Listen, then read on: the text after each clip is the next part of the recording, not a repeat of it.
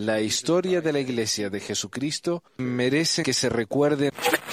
Pesquisas. Mormonas.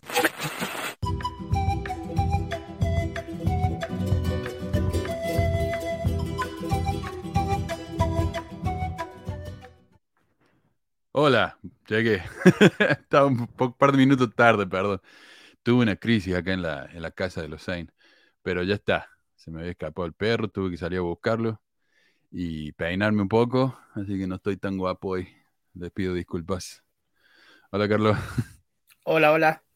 Eh, pero bueno, bienvenidos a todos al episodio 335 de Pesquisas Mormonas. Hoy es el 5 de marzo de 2023.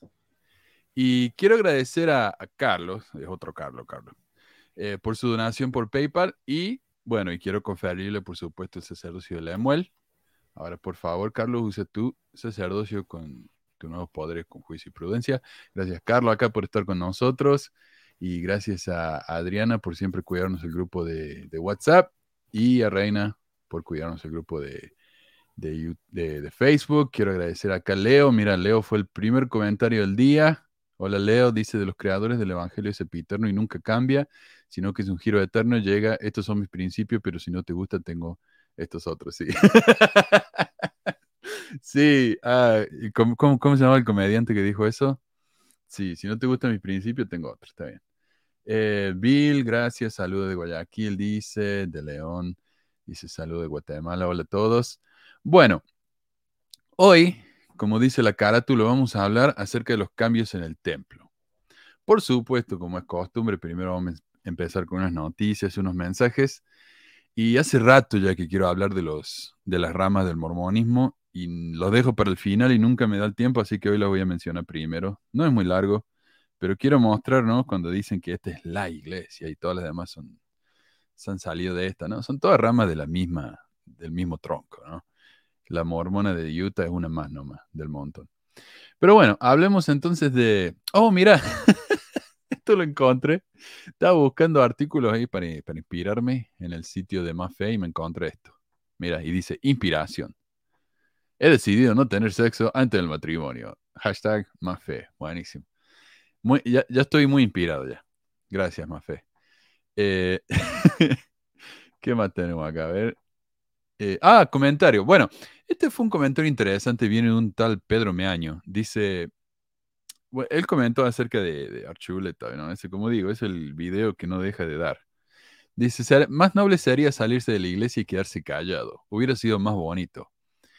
Y yo le digo, ¿cómo te gustaría, no? Pero no todos queremos lo bonito, mucho queremos la verdad. Y me dice, considero que las opiniones se respetan, sean como sean, así como ustedes echan mierda, encima, así debo aceptar mierda y mi opinión es que ustedes son un asco, ¿dónde podré bloquearlos para no verlos más? Bueno, no sabe cómo se bloquea a la gente y me pregunta a mí, ¿cómo me puede bloquear? Pero esta gente piensa que uno no puede tener una, visión que no tengan ellos, o sea, uno no tiene que salir y quedarse callado. Como ya, me salí y porque si todo lo que diga o lo que piense es, es malo para ellos, entonces, ¿qué, que es tonto lo que piensa él. Y bloquear, qué, tonto. Pero me encanta cómo me pregunta a mí cómo me puede bloquear. Bueno, bloquear. Hola, Meli. Qué lindo tenerte acá. hola, hola. sí. Em, y bueno, pero esta es la parte, mi parte favorita, porque dice, con todo el reto de que paila del infierno salieron ustedes. No tengo idea qué significa eso con todo reto de que paila del infierno salieron ustedes porque son un asco. Gracias a Dios no soy mormón, nací católico, pero así no hablo de ninguna religión para echarle mierda a los demás. Bueno, ya vemos la, boquita del, señor este, que afortunadamente no es mormón, y sin embargo muchos Pedros Meaño no hay, así que fui a Facebook y lo encontré. Y mira, esta es la página de likes del Pedro. Libros. Yo amo el libro de Mormón. Yo amo la iglesia de Jesucristo de los Santos de los últimos días. Likes. Yo, en mi casa serviremos a Jehová, miembro Sud, a, leer el libro de Mormón, Armonía Sud. Eh, y, a, mí, se me hace que es de esos malos mormones, ¿no? que creen que defendiendo ya a la iglesia no importa cuánto pequen ah, y este, prefieren decir que no son mormones para no hacer quedar mal a la iglesia porque ellos son van, yo creo que viven muy contrarios. En parte Piensan que, limpian, sí, Dale. li- piensan que limpian sus pecados tratando mal a los demás de que no son de la iglesia. Entonces por Bueno, eso eh, dicen que no eh, son de la iglesia. Ex- eh, sí, claro. Y eso y también porque de- si, si alguien que no es mormón defiende la iglesia, aparentemente tiene más peso, ¿no? Eh, antes que nada, quiero agradecer a Ana. Muchísimas gracias, Ana, por tu donación. Tenemos otro sacerdote de la Emuela acá. Qué grande. Eh, pero mira, acá dice, en una foto de él, alguien le dice, amigo, qué hermoso le asunta bien recibir el sacerdocio. Así que bueno, él no es mormón. Me encanta. Digo, si va, es el si va sacerdocio de otra iglesia. Ah, claro. El sacerdocio de Lemuel, sí. Eh, Puede ser de una rama de la iglesia. ah, de la que vamos a hablar hoy, claro. Ajá, puede ser Sí, de la sí. comunidad de Cristo. Yo no me lo imagino lo de la comunidad de Cristo haciendo esto. ¿no? Bueno, acá un David Pérez me dice, wow, increíble, qué poderosa es la iglesia de Jesucristo de los Santos de los últimos días. Es pública toda la información de dónde invierte, en qué empresas y qué cantidad. La iglesia de Jesucristo es la iglesia más autosuficiente que todas las iglesias del planeta. Claro, es del excedente, claro, de los diezmos, ¿no? Eh, y no solo invierte en la bolsa, también en fábricas y miles de kilómetros cuadrados en granjas. Y después dice Pequisa, creo que es más de 150 billones, quiso decir 100 150 mil millones. Y ojalá llegue al trillón, o billón en español, eh, el 2030, para que la iglesia de Jesucristo de los Santos de los últimos días sea la iglesia más poderosa del planeta. Y aún así sigue creciendo poco, porque Jesucristo dijo, todas las cosas de este planeta son míos. Y la iglesia de Jesucristo de los Santos de los últimos días es también de Jesucristo. Así que es, eso es lo que lo hace feliz a ella, ¿no? Que la iglesia sea poderosa. ¿Es verdadera? No importa, es poderosa. Yo, yo pienso que es un montón, o sea, lo- los, los miembros, aquí me voy a ver, no, pero los miembros que se alegran de eso, siento que son personas que no lograron, o sea, una de dos, o la iglesia los absorbió tan feo que ya no hicieron nada más de su vida y entonces lo único que quieren es que la iglesia sea más poderosa, porque ellos jamás van a tener tres gramos de poder en su Ah. vida, o, eh, o son personas muy patéticas, o lo mismo, pero en versión, la iglesia no los absorbió, ellos solitos son así de patéticos. Sí. Sí. Es cierto, cuando no tenés nada en la vida, ¿viste? Al menos esto te da un poquito de, de valor, no sé. de- Qué triste. Acá el don José Juan Gómez Cuevas me dice, qué imbécil eres, Manuel. Y después de nuevo, qué imbécil eres, Manuel. Por cierto, Manuel, ¿qué? Dime tus apellidos. Uy, qué miedo. En Argentina usamos un solo apellido, el, eh, el del padre, lamentablemente. Pero sí es Sain, con Z. Eh, idiota, me dice Jorge, no eres útil. Con H eres. no pierdo más tiempo. No pierdas más mi tiempo argentino. Bueno, no pierdo tu tiempo argentino. Manuel, Manuel, aparte de grosero, déspota, falso, yo algún día aclaré contigo. Mentiroso y falso, he resentido. Búscame. ¿Cómo voy a buscar un anónimo, por Dios? Bueno, sí. Ya viste acá, Silogen. ¿Así se dice, Meli? Silo, Silonen. Eh, Meli, Dios los hace y ellos se. Creo ¿Qué, que- qué, qué? Este nombre en la pantalla, X, X I L O N E N, ¿ese es Silonen o sé. Ay, Bueno, algo mis lentes. gracias. Em, bueno, no importa. Acá tenemos, dice, eh, no podía por supuesto faltar el comentario, más comentarios sobre Archuleta. Dice, nunca me gustó y ahora menos. Claro, ¿viste? nunca me gustó igual. Ah, Archuleta. La iglesia fue muy generosa en ayudarlo siempre. Claro, por eso la iglesia hizo que saliera segundo en, en American Idol. Están la bien pregunta- perdidos. Sí, pues, la pregunta es quién ayudaba a quién. Porque Mm. Archuleta ayudó más a la iglesia que la iglesia. a Archuleta. O sea, pe- pero de verdad es, es este, o sea, su percepción de la realidad, de- no, uno no puede no burlarse, o sea, no puedes porque, porque son, o sea, el problema del fanatismo es que eventualmente te vuelve estúpido, esa es la realidad, o sea, está feo, es la realidad del fanatismo es que renuncias a tu capacidad de análisis, renuncias a tu capacidad crítica, te vuelves súper obediente y entonces ya no sabes pensar, solo sabes obedecer y creen que están pensando solo porque repiten como loros los mitos que la iglesia se, se difunden, ¿no? este, Mm. desde arriba hacia, hacia abajo. Pero esta es una estupidez, o sea, que él era, o sea, sí, como dice Carlos, ¿quién ayudó a quién? Sí. sí.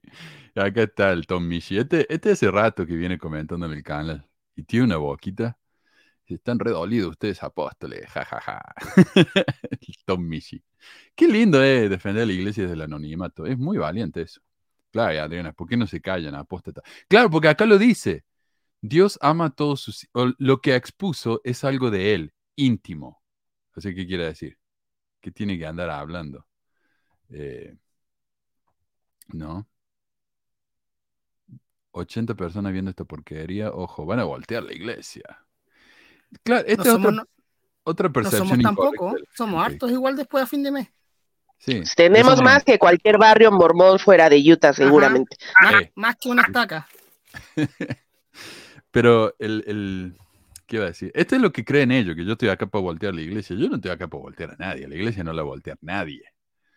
Eh, yo estoy acá para contarles lo que hace la iglesia y a ellos les duele tanto, ¿no? Que se ponen muy, se ponen muy, muy, muy alterados. Eh, por ejemplo, este, mira. Manu, por tu resentimiento contra el mormonismo, dice Eric Duarte, me das a entender que fuiste violado u por algún líder eclesiástico. Y esto, o sea, no es tanto una ofensa contra mí, porque obviamente es falso, pero esto es realmente burlarse de las personas que han recibido o que han sido víctimas de abuso sexual. Esto es, ser, es ser, ya ahí ya no solo es ser estúpido, o sea, ya es ser, no, no sé qué otra categoría, porque no viene a mi cabeza ahorita un insulto adecuado, pero, pero no Es- chingue. O sea, demuestra una insensibilidad. Eso, eso. Espantoso. Qué triste, ¿no? Es como cuando acá, por ejemplo, dicen la, la- la palabra retardado como un insulto. Y algunos dicen, ah, qué sensible que sos, si- si no es tan grave el insulto. Bueno, no es que me insultes por decirme retardado, es que estás usando una, una deshabilidad, ¿cómo se dice? Eh, Una disca- discapacidad. una discapacidad para burlarte de alguien. O sea, si yo tuviera un hijo con síndrome de Down o autista o algo así, a mí me resultaría tremendamente insultante, no porque me decís eso a mí, sino porque estás usando la enfermedad de mi hijo como un insulto. ¿No? Entonces, burlarse de alguien usando un, abuso sexual es minimizar el, el impacto de lo que es un abuso sexual. Pero bueno, eh, eso los hace felices a ellos, así que bueno.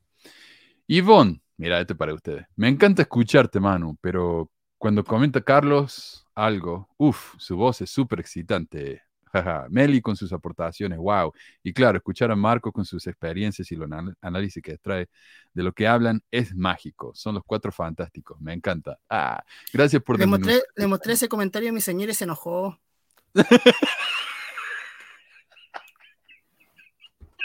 ¿Por qué? Ups.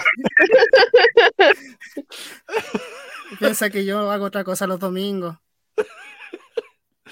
Mira, ahora cuando, cuando tenga un argumento con tu esposa y te dice, viste, algo que no lo haces bien, decirle, hey, según el internet, soy uno de los cuatro fantásticos, así que tranqui. gracias, muchas gracias, Ivonne. Muy buena onda. Em, ¿Y qué iba a decir? Sí, gracias. Sí. Bueno, eh, pasemos entonces a lo próximo. A ver.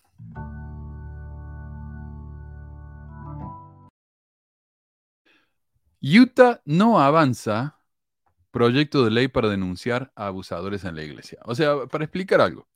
Acá en Utah, si yo, si yo soy un pastor, un obispo o algo, y un, cura, y una persona viene y me dice a mí que, que fue víctima de abuso o que abusó a alguien, yo tengo el derecho de ir y denunciarlo a la policía, pero no tengo la obligación. Yo como maestro, por ejemplo, sí tengo esa obligación. Incluso cuando no me dicen y yo sospecho, tengo la obligación de denunciarlo esto a las autoridades. Los religiosos no.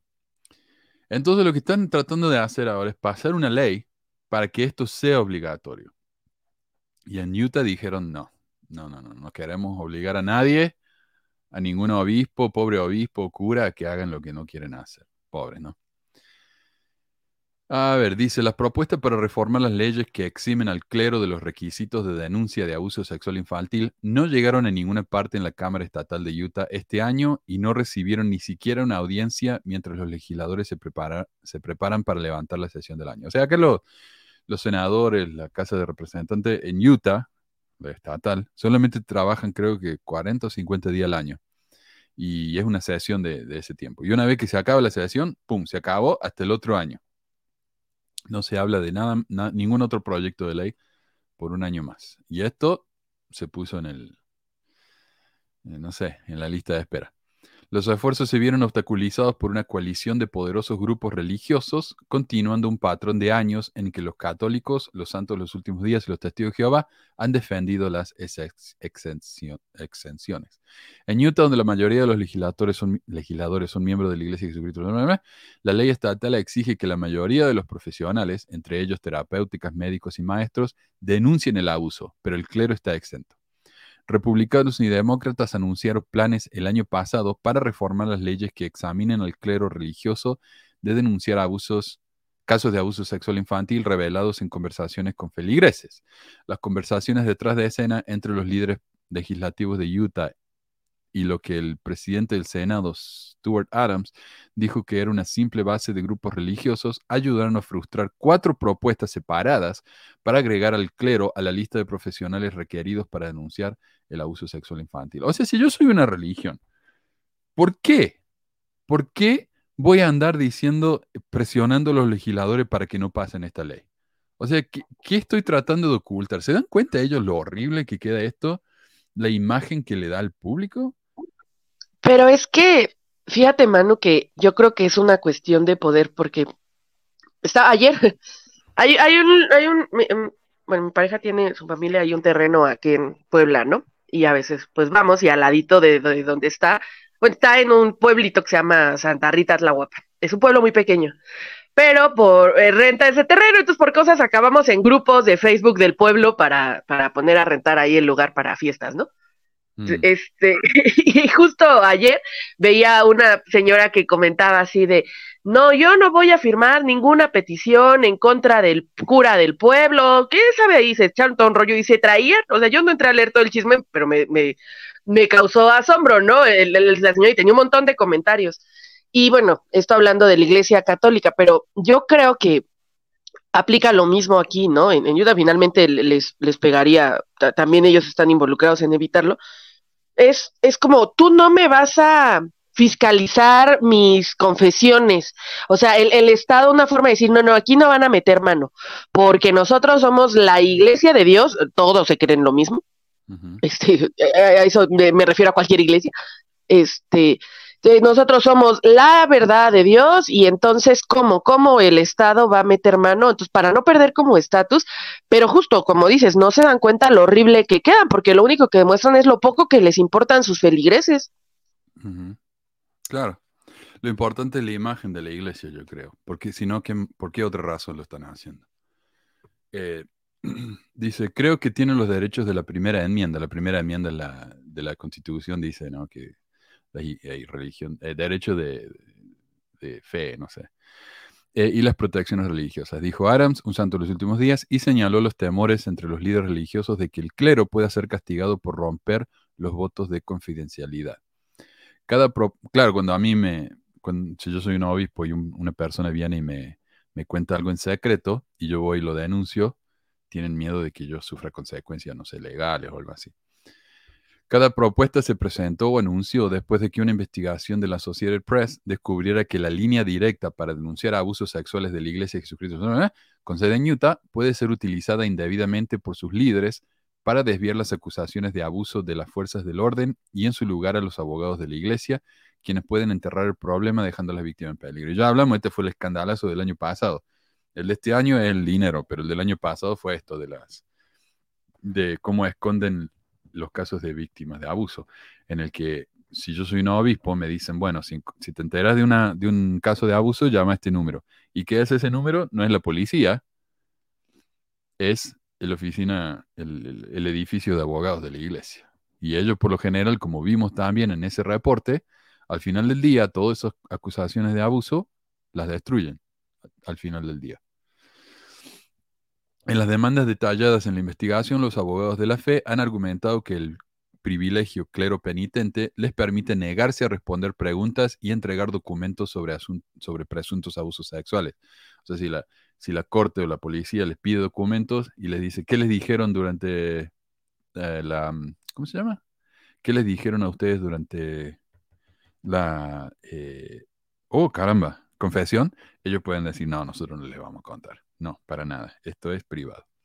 A pesar de que hayan cometido un crimen espantoso, no, no le vamos a decir.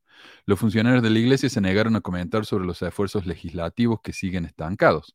La diócesis católica de Salt Lake City no respondió a las solicitudes de comentarios, pero hizo campaña en su contra y dijo en enero que los sacerdotes y el clero eran diferentes de otras profesiones obligadas a denunciar abuso sexual. Ok, son diferentes, son más especiales, ¿no? La legislación que requería que un sacerdote... O sea, yo trabajo acá con niños, ¿no? Y aquel Tom Michi, este creo que se hacía burla, dice, ah, te llamas profesor y trabajas con niños. Bueno, yo trabajo con niños. No, no. Eh, yo creo que no hay nada más noble que enseñar a, los niños. O sea, yo, si en algo la, la, humanidad tenemos futuro es en los niños, así que no creo que haya una labor más importante. A mí me parece que es un trabajo importante, pero bueno, si él me quiere nadie por eso está todo bien. Pero yo trabajando con los niños, exclusivamente con niños, me parece que yo tengo una responsabilidad un poco mayor que la de un cura que habla con, con tipos que potencialmente violaron a niños. No sé, eh, no me parece tan especial lo que hacen ellos vendiendo humo, ¿no?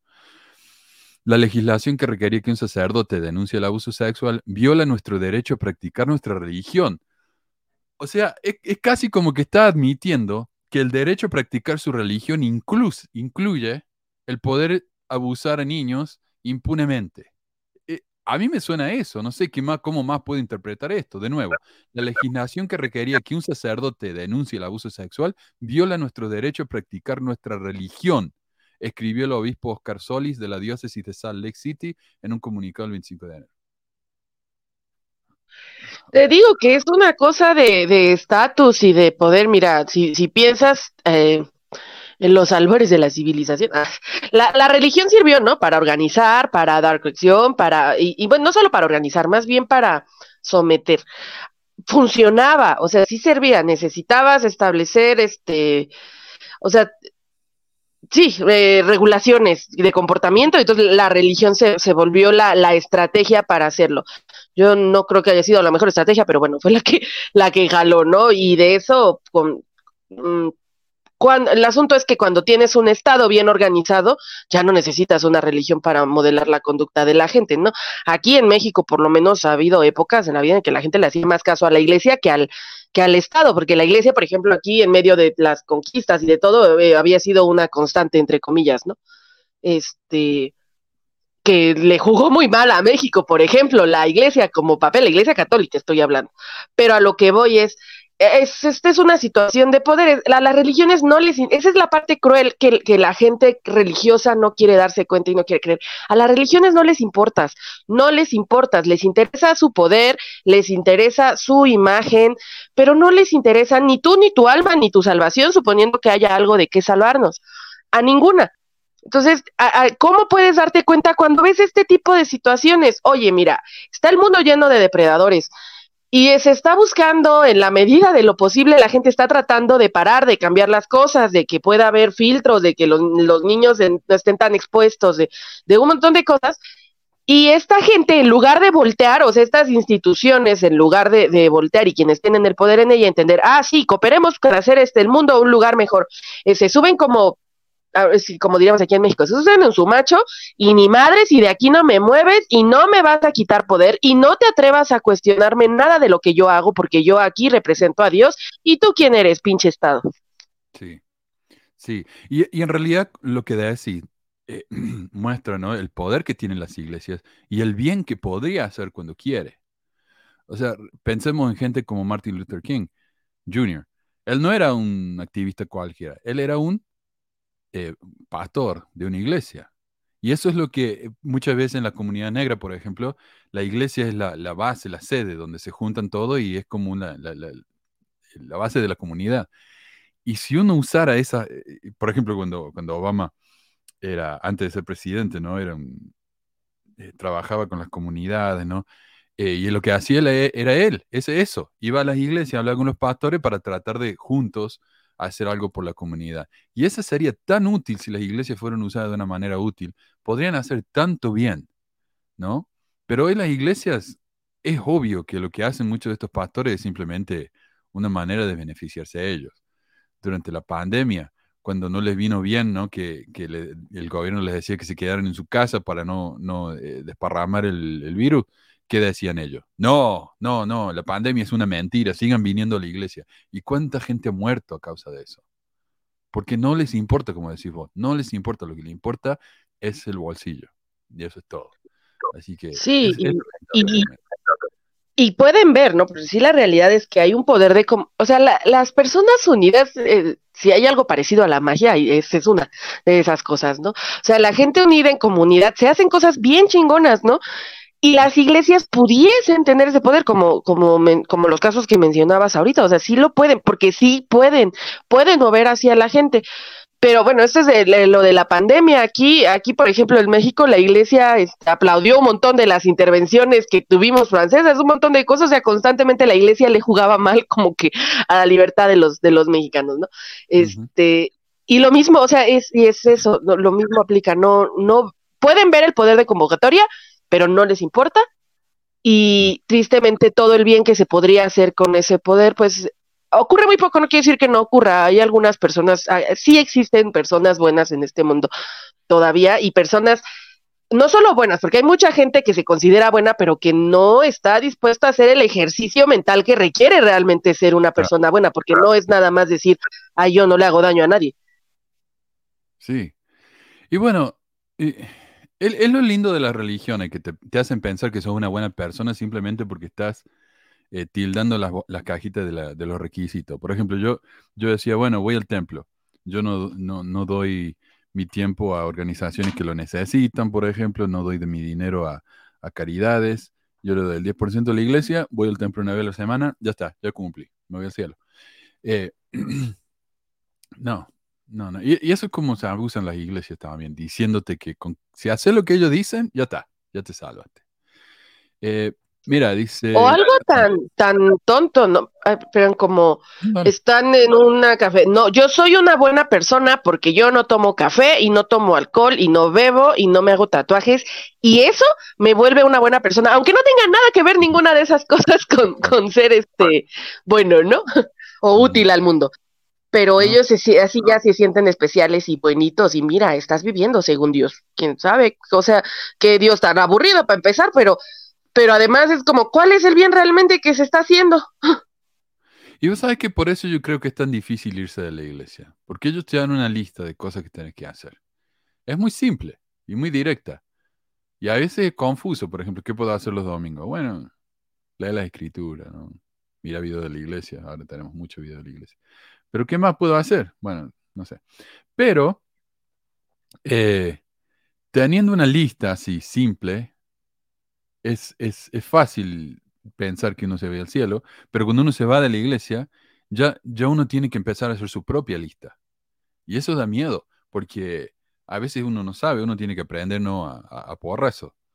Y, es mucho más y, además lo, tienes que empezar a hacer con todo el vacío que se quedó de la lista que te quitaron y con un señalamiento interno que, que, tienes, o sea, porque yo, bueno, no sé tú, Manu, pero yo sí me sentí así como, como la Melisa Mormona, que todavía, este, digamos que vive ahí adentro, nada más que ya la, ya hice las bases con ella, pero, pero ese punto en donde, donde te señalas a ti, ¿no? Este, todo lo que, lo que se supone que tendrías que hacer, que decidiste dejar de hacer, aunque sea por motivos racionales o, por motivos válidos, todo, todo, sí hay un, bueno, no sé ustedes, pero yo cuando recién dejé la iglesia me costó mucho tiempo eh, dejar de sentir esta culpa.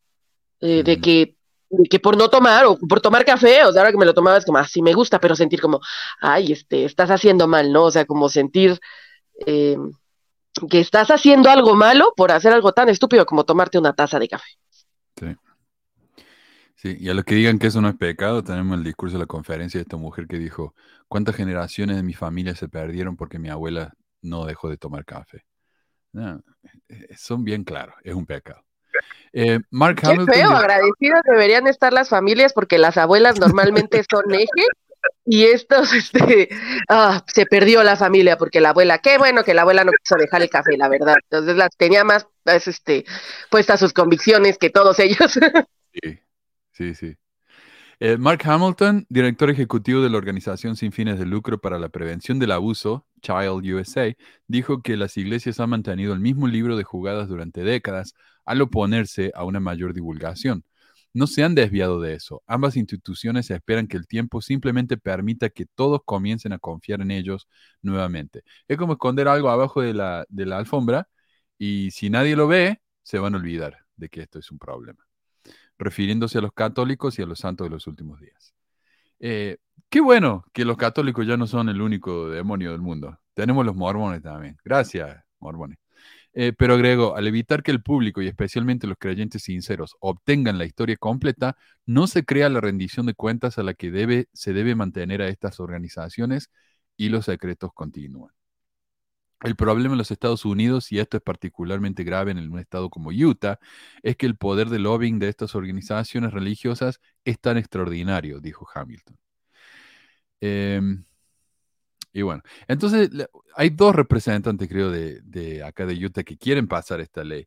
Y una de ellas dice, la gente debería poder ir y hablar sus pecados a su obispo sin temor a ser procesada hasta el punto en el que están confesando algo que ha sido, que ha afectado eh, significativamente la vida de otra persona.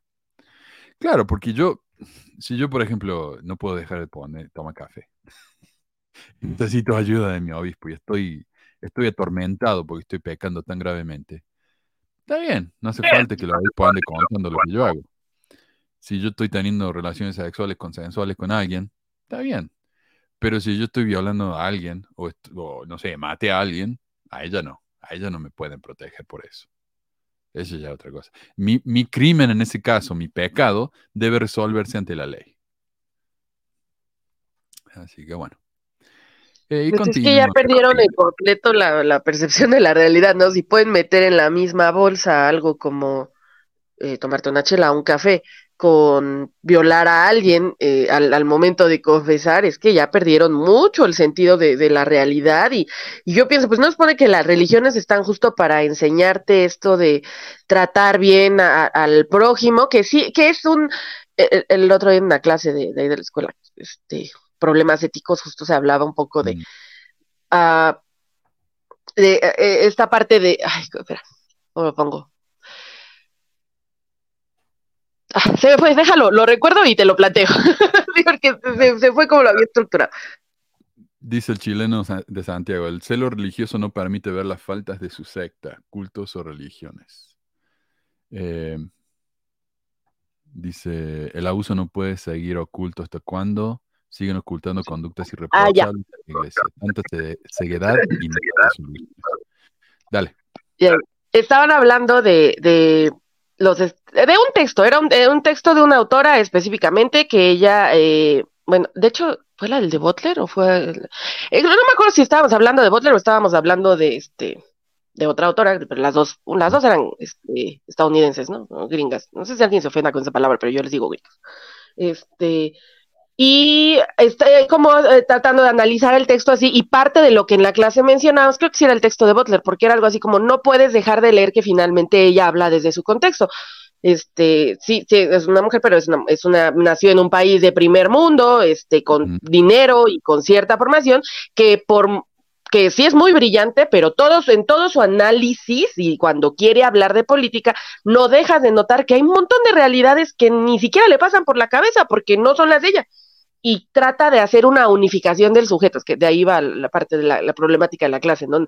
Hay un solo sujeto, este, la- las mujeres, porque la clase es, no es propiamente de feminismo, pero sí se abordan posturas feministas.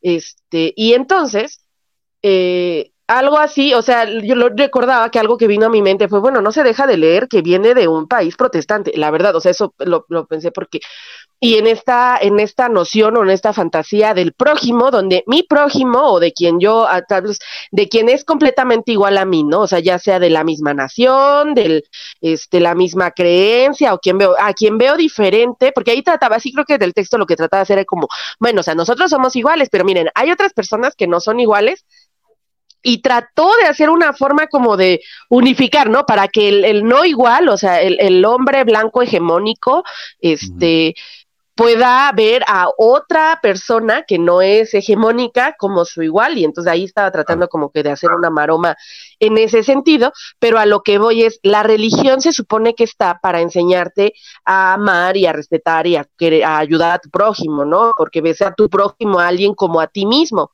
Este, el asunto aquí es que está tan, eh, que el, el, a ti mismo quién eres, ¿no? O sea, quién estás amando.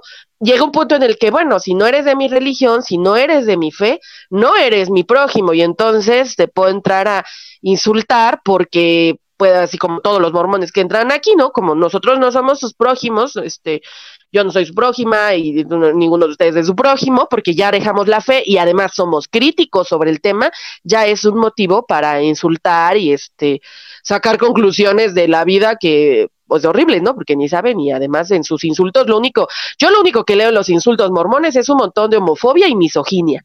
Sí. Todos sus chistes tienen que ver con eso. Es, que, es que si se dan cuenta, no atacan el tema en sí que estamos hablando, atacan a las personas. Entonces ni siquiera tienen argumentos para, para debatir o, o, no sé, o, decir, no, mira, esto es de esta forma. No, ellos atacan a la persona, no, uno es homosexual, uno fue violado, uno fue maltratado. Entonces, eso, eso es lo que causa la religión. O sea, ellos no tienen cómo defender, pero atacan a las personas. Y ese es el amor de Cristo. Y es más fácil. Eh, bueno. A ver, dice acá Adriana, la iglesia verdadera se junta con otras para no ser obligados a denunciar abuso. Qué genialidad. Se me hace que la verdad no está por ahí. Exacto. Dice Brian, o sea, soy tu obispo, te escucho tus pecados y si cometes un crimen seré tu cómplice y no te acusaré. Exacto, porque si yo no soy un, líder religioso, lo que estoy haciendo es ser cómplice de un crimen. Pero cuando uno se convierte en líder religioso, mágicamente las leyes ya no aplican. Es, cierto eso, muy buen punto. Eh, a ver, W. Cárdenas dice, es que los mormones enseñan a que todo el mundo les persigue y todos inventan cosas malas. Sí, pobrecitos, no los quieren obligar a, a, delatar a los mormones que van a hacer quedar mal a la iglesia. Recuerden que las iglesias, dice José, es una corporación, les conviene más le conviene el dinero más que la gente podría poner instituciones de caridad, pero son avaros como para guardar dinero con empresas ficticias. Exacto, porque acá en Utah no donan nada. Eh, no tienen un hogar, por ejemplo, de una, ¿cómo se dice? Un soup kitchen, donde la gente demasiado pobre, ¿no? Eh, va oh, ahí y un comedor comunitario. Comedor comunitario. La iglesia no tiene eso. La iglesia no tiene un, lugar, por ejemplo, para mujeres que están siendo ah, abusadas por sus esposos. Otras iglesias sí, la iglesia no tiene eso. La iglesia no tiene un hogar para desamparados. Otras iglesias sí, la iglesia no tiene eso. Pero sí gastan, vaya a saber cuánto dinero para ir a decirle a los, a los líderes eh, políticos que por favor no los obliguen a pasar este tipo de ley, que no los obliguen a denunciar a los violadores mormones. Para eso sí tienen dinero. Eh, Damián dice, es preferible cortarle la cabeza a una abuela que una generación perezca en el pecado. Ese es mi comentario favorito hasta ahora. Muy bien. Bueno, pasemos entonces a uno de los temas del día.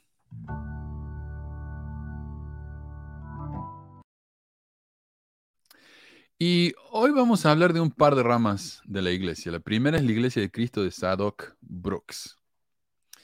Y esta iglesia es interesante porque el tipo realmente no aportó mucho, pero Sadok Brooks dice y sus seguidores tuvieron el control del templo de Kirkland, Ohio, durante algunos años en la década de 1850, hasta la desaparición de la iglesia y la incorporación de los miembros restantes de la iglesia organizada poco después de su organización oficial en 1860. Muchas de estas ramas chiquitas del mormonismo es como que se fueron eh, incluyendo a lo que sería la, la comunidad de Cristo, la iglesia reorganizada.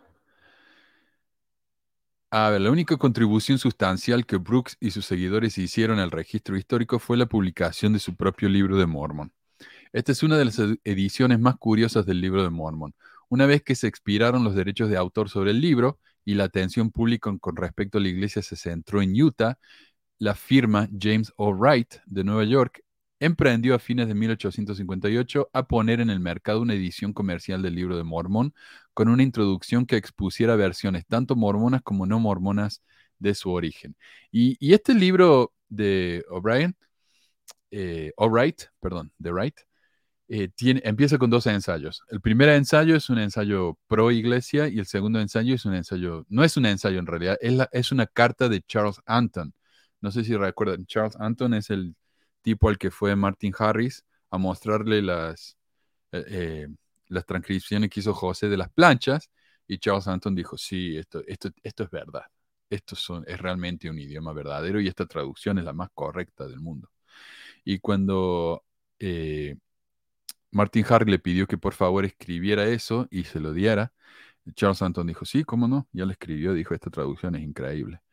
Y luego dijo, ¿puedo ver las planchas? Martin Harry dijo, no, esas planchas están selladas. Dijo, ah, entonces no puedo leer un libro sellado. Y se enojó y rompió la, carta que había escrito. Lo cual no tiene mucho sentido. Pero eh, acá tenemos una carta de Charles Anton diciendo, no, eso que dicen no es cierto. Cuando ellos me trajeron la transcripción esa, para mí esto era un montón de inventos. Parecían, parecían como caracteres egipcios y caracteres... Ah, eh, uh, me voy a olvidar ahora. Bueno, eh, de diferentes idiomas antiguos, pero no era un idioma, era, era, obviamente un invento. Además de que el egipcio no se había, eh, ¿cómo se dice? No se, no se, sabía traducir en la época de Charles Anton, así que no hay forma de que él hubiera visto esa traducción y hubiera dicho, eso es una traducción correcta, no hay forma. Y eso es lo que está diciéndole en esta carta. No, eso que dicen de mí es todo mentira. Así que bueno, eso apareció en este libro de Mormon de Wright. La impresión fue razonablemente fiel y la iglesia de Utah al menos quedó complacida. Comercialmente es posible que el libro no haya sido un éxito, ya que cuando la gente de Brooks se les acercó, que es el líder este de la iglesia que digo, los editores vendieron o alquilaron las planchas para una nueva impresión con una portada diferente. Y quiero explicar algo. En esa época, si uno quería publicar un libro, un diario, lo que fuera, tenía que hacer planchas como esta, en la que cada una de esas letras que ven ahí está puesta a mano. Cada espacio es algo que uno tiene que agarrar la letra R y pone la letra R. La letra S, pone la letra S. Y era complicado porque la P y la Q se ven iguales, pero están invertidas. Entonces, acá hay una expresión que dice, ten cuidado con tus P's y tus Q's, ¿no? Porque a veces yo quiero describir P y, si me, equivoco, pongo una P, pero cuando se imprime es al revés y es una Q. Entonces, esto es un trabajo tan enorme. Imagínate, el libro de Mormon tiene como, no sé, ¿cuántas páginas? Más de 400. Hacer esto por 400 páginas, un laburo enorme.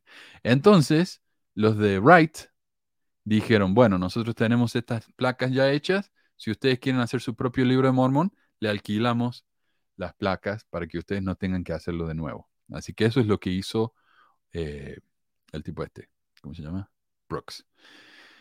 Este segundo volumen, conocido como la edición de Huntley o Brooks Huntley, se hizo en algún momento entre 1859 y 1861 para un grupo de mormones en Kirkland, Ohio, que eran seguidores del elder Sadok Brooks y que se oponían a la poligamia. Se dice que se imprimieron 4.000 ejemplares cuyo costo fue pagado por el elder Russell Huntley, un próspero miembro de la iglesia. A ver, Dice, la alteración consistió en la eliminación del anuncio original y la introducción de anuncios originales. O sea, los ensayos que estaban en el libro, ya no. El, em, anuncio a su vez se modificó para que dijera, la presente edición es una reimpresión precisa de la tercera edición estadounidense publicada originalmente en Nauvoo hace 18 años, bajo la sanción oficial de los líderes de la Iglesia de Jesucristo. Y esta parte es igual, el cambio viene a continuación, donde dice, la apostasía del gran cuerpo de la iglesia a través de la influencia de falsos maestros, quienes secretamente eh, trajeron a la iglesia herejías malditas, refiriéndose a la poligamia, ¿no? Junto con el hecho de que por mucho tiempo se han suprimido el libro a causa de su condenación directa de sus prácticas. Claro, porque el libro de Mormón condena la poligamia. ha parecido al editor como razón suficiente para reeditarlo, para que los muchos creyentes firmes en el libro que están dispersos por la tierra puedan tener la oportunidad de valerse de sus preciosas verdades, el arma real con la cual acabar con la poligamia y sus instituciones afines, etc. Eh, la nueva introducción se llama Una mera sinopsis de las evidencias de la divinidad del libro y contiene solo seis páginas, numeradas del 5 al 10. Eh, seguida directamente por el 13. O sea, el, libro original, como para que, a ver, tendré que haber hecho un gráfico acá como para que se entienda.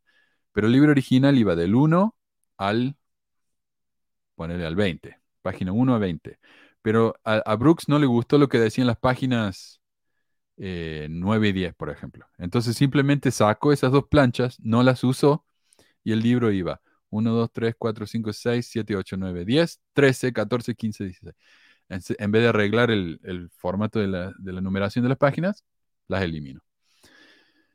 Eh, Brooks ha vivido en la memoria de los mormones casi únicamente debido a la introducción que escribió para esta edición del libro de Mormón, mucho después de haber abandonado el mormonismo por el cambialismo. La iglesia Vicartonita de Jesucristo comenzó a imprimir su introducción como un tratado separado sobre el libro de Mormón y más recientemente lo incorporó a su primera edición del libro. O sea, entonces, esta, introducción que escribió eh, Brooks en contra de la poligamia sigue viva en la edición del libro de Mormón de los Vicartonitas. Así que, interesante, ¿no? Eh, no puedo ver el precio, dice que tengo que, pero se encuentran copias de este libro. Debe salir miles. A ver, la próxima es la Iglesia de Jesucristo de los Santos de los Últimos Días. Muy original, de Walter Murray Gibson. Probablemente el, líder eclesiástico, el líder eclesiástico más dinámico y ambicioso que se haya visto hasta ahora en el movimiento de la restauración, Walter M. Gibson se unió a la iglesia mormona el 15 de enero de 1860 y servía en una misión en Nueva York. Y la historia de este tipo es realmente interesante, me parece a mí. Eh, a su regreso a Utah fue llamado a una misión en Japón. Tal vez previniendo futuros eventos, hizo que su encargo fuera escrito en pergamino y firmado por Brigham Young. Se informa que luego cubrió este documento con cintas y sellos para darle una apariencia más oficial. Gibson se fue a Japón en 1861, pero nunca pasó de las islas hawaianas, donde esperaba que la iglesia mudaría su sede. Eh, no sé por qué, pero muchos piensan en la iglesia, bueno, se pensaba, eh, que los polinesios eran, eran leitas. Y no sé por qué no dicen que son la manita, porque los polinesios tienen piel oscura, pero por alguna razón ellos son leitas, no las manitas. Y muchos, por supuesto, piensan que ellos son la verdadera fe. Muchas gracias, Luciano. Tenemos acá otro, otro este sacerdote de la mano. Eh, más seria la cuestión. Eh, bueno, Usando su documento oficial, ¿no? el documento en pergamino que le hizo escribir a Brigham Young, para impresionar a los nativos, Gibson rápidamente se hizo cargo del asentamiento mormón en Lanai y adoptó, Lanai, y adoptó el título oficial de presidente en jefe de las Islas de los Mares y de las Islas Hawaianas para la Iglesia de Jesucristo de los Santos del Último Día. Las cosas le resultaron fáciles a Gibson, ya que todos los líderes de la iglesia estaban en Utah y los nativos en general aún no habían tenido suficiente experiencia como para darse cuenta, al menos al principio, de lo que estaba pasando, ¿no? Se convocó una conferencia en, en Wailuku en octubre de 1861 y muchos de los santos fueron a conocer a Gibson. Se recaudaron fondos, y esto me encanta, se recaudaron fondos vendiendo oficios en el sacerdocio, ¿ve? Él era como yo, acá él regalaba sacerdocios y me dan, si me dan plata. Eh, el precio variaba según el, nivel de la, igual que yo, ¿eh? según el nivel del oficio. Con el tiempo, Gibson comenzó a usar una túnica blanca y creó una atmósfera de autoridad tal que todos los que deseaban verlo debían presentarse entrando eh, al cuarto sobre sus manos y rodillas, en cuatro patas. Se eligió un terreno en Lanai y se depositaron algunos registros y un libro de Mormón en una roca hueca que Gibson dijo que era sagrada y que algún día sería la piedra angular de un gran templo. La Nai fue designada como la tierra de Sion, se construyó un gran asentamiento y se alentó a los miembros de la iglesia a que abandonaran sus hogares y se congregaran en la eh, finalmente, algunos de los miembros de la iglesia se dieron cuenta de que lo que estaba sucediendo no estaba de acuerdo con su comprensión del Evangelio y los procedimientos de la iglesia. Se envió un mensajero a Salt Lake City para avisarles de la situación. en 1864, Ezra T. Benson, será el abuelo del Taft, Lorenzo Snow, José F. Smith, Alma L. Smith y W. W. Clough fueron a Hawái para investigar la situación. Me gusta porque en vez de mandar a uno, mandaron un montón. si, yo si yo fuera líder de la iglesia y sé que hay una situación en Hawái donde tienen que investigar, yo me anoto. No sé. Eh, sus descubrimientos llevaron a la excomunión de Gibson de la iglesia. A sus seguidores se les dio la opción de quedarse con Gibson o regresar a sus hogares y restablecer las ramas de la iglesia. Joseph F. Smith se quedó y se hizo cargo de la iglesia en Hawái. Gibson se quedó en Hawái y se hizo conocido como el pastor santo de Lanai. Se convirtió en el primer ministro, y acá ya donde la, vida de él empezó a, a hacerse bien impresionante, pero ya fuera de la iglesia.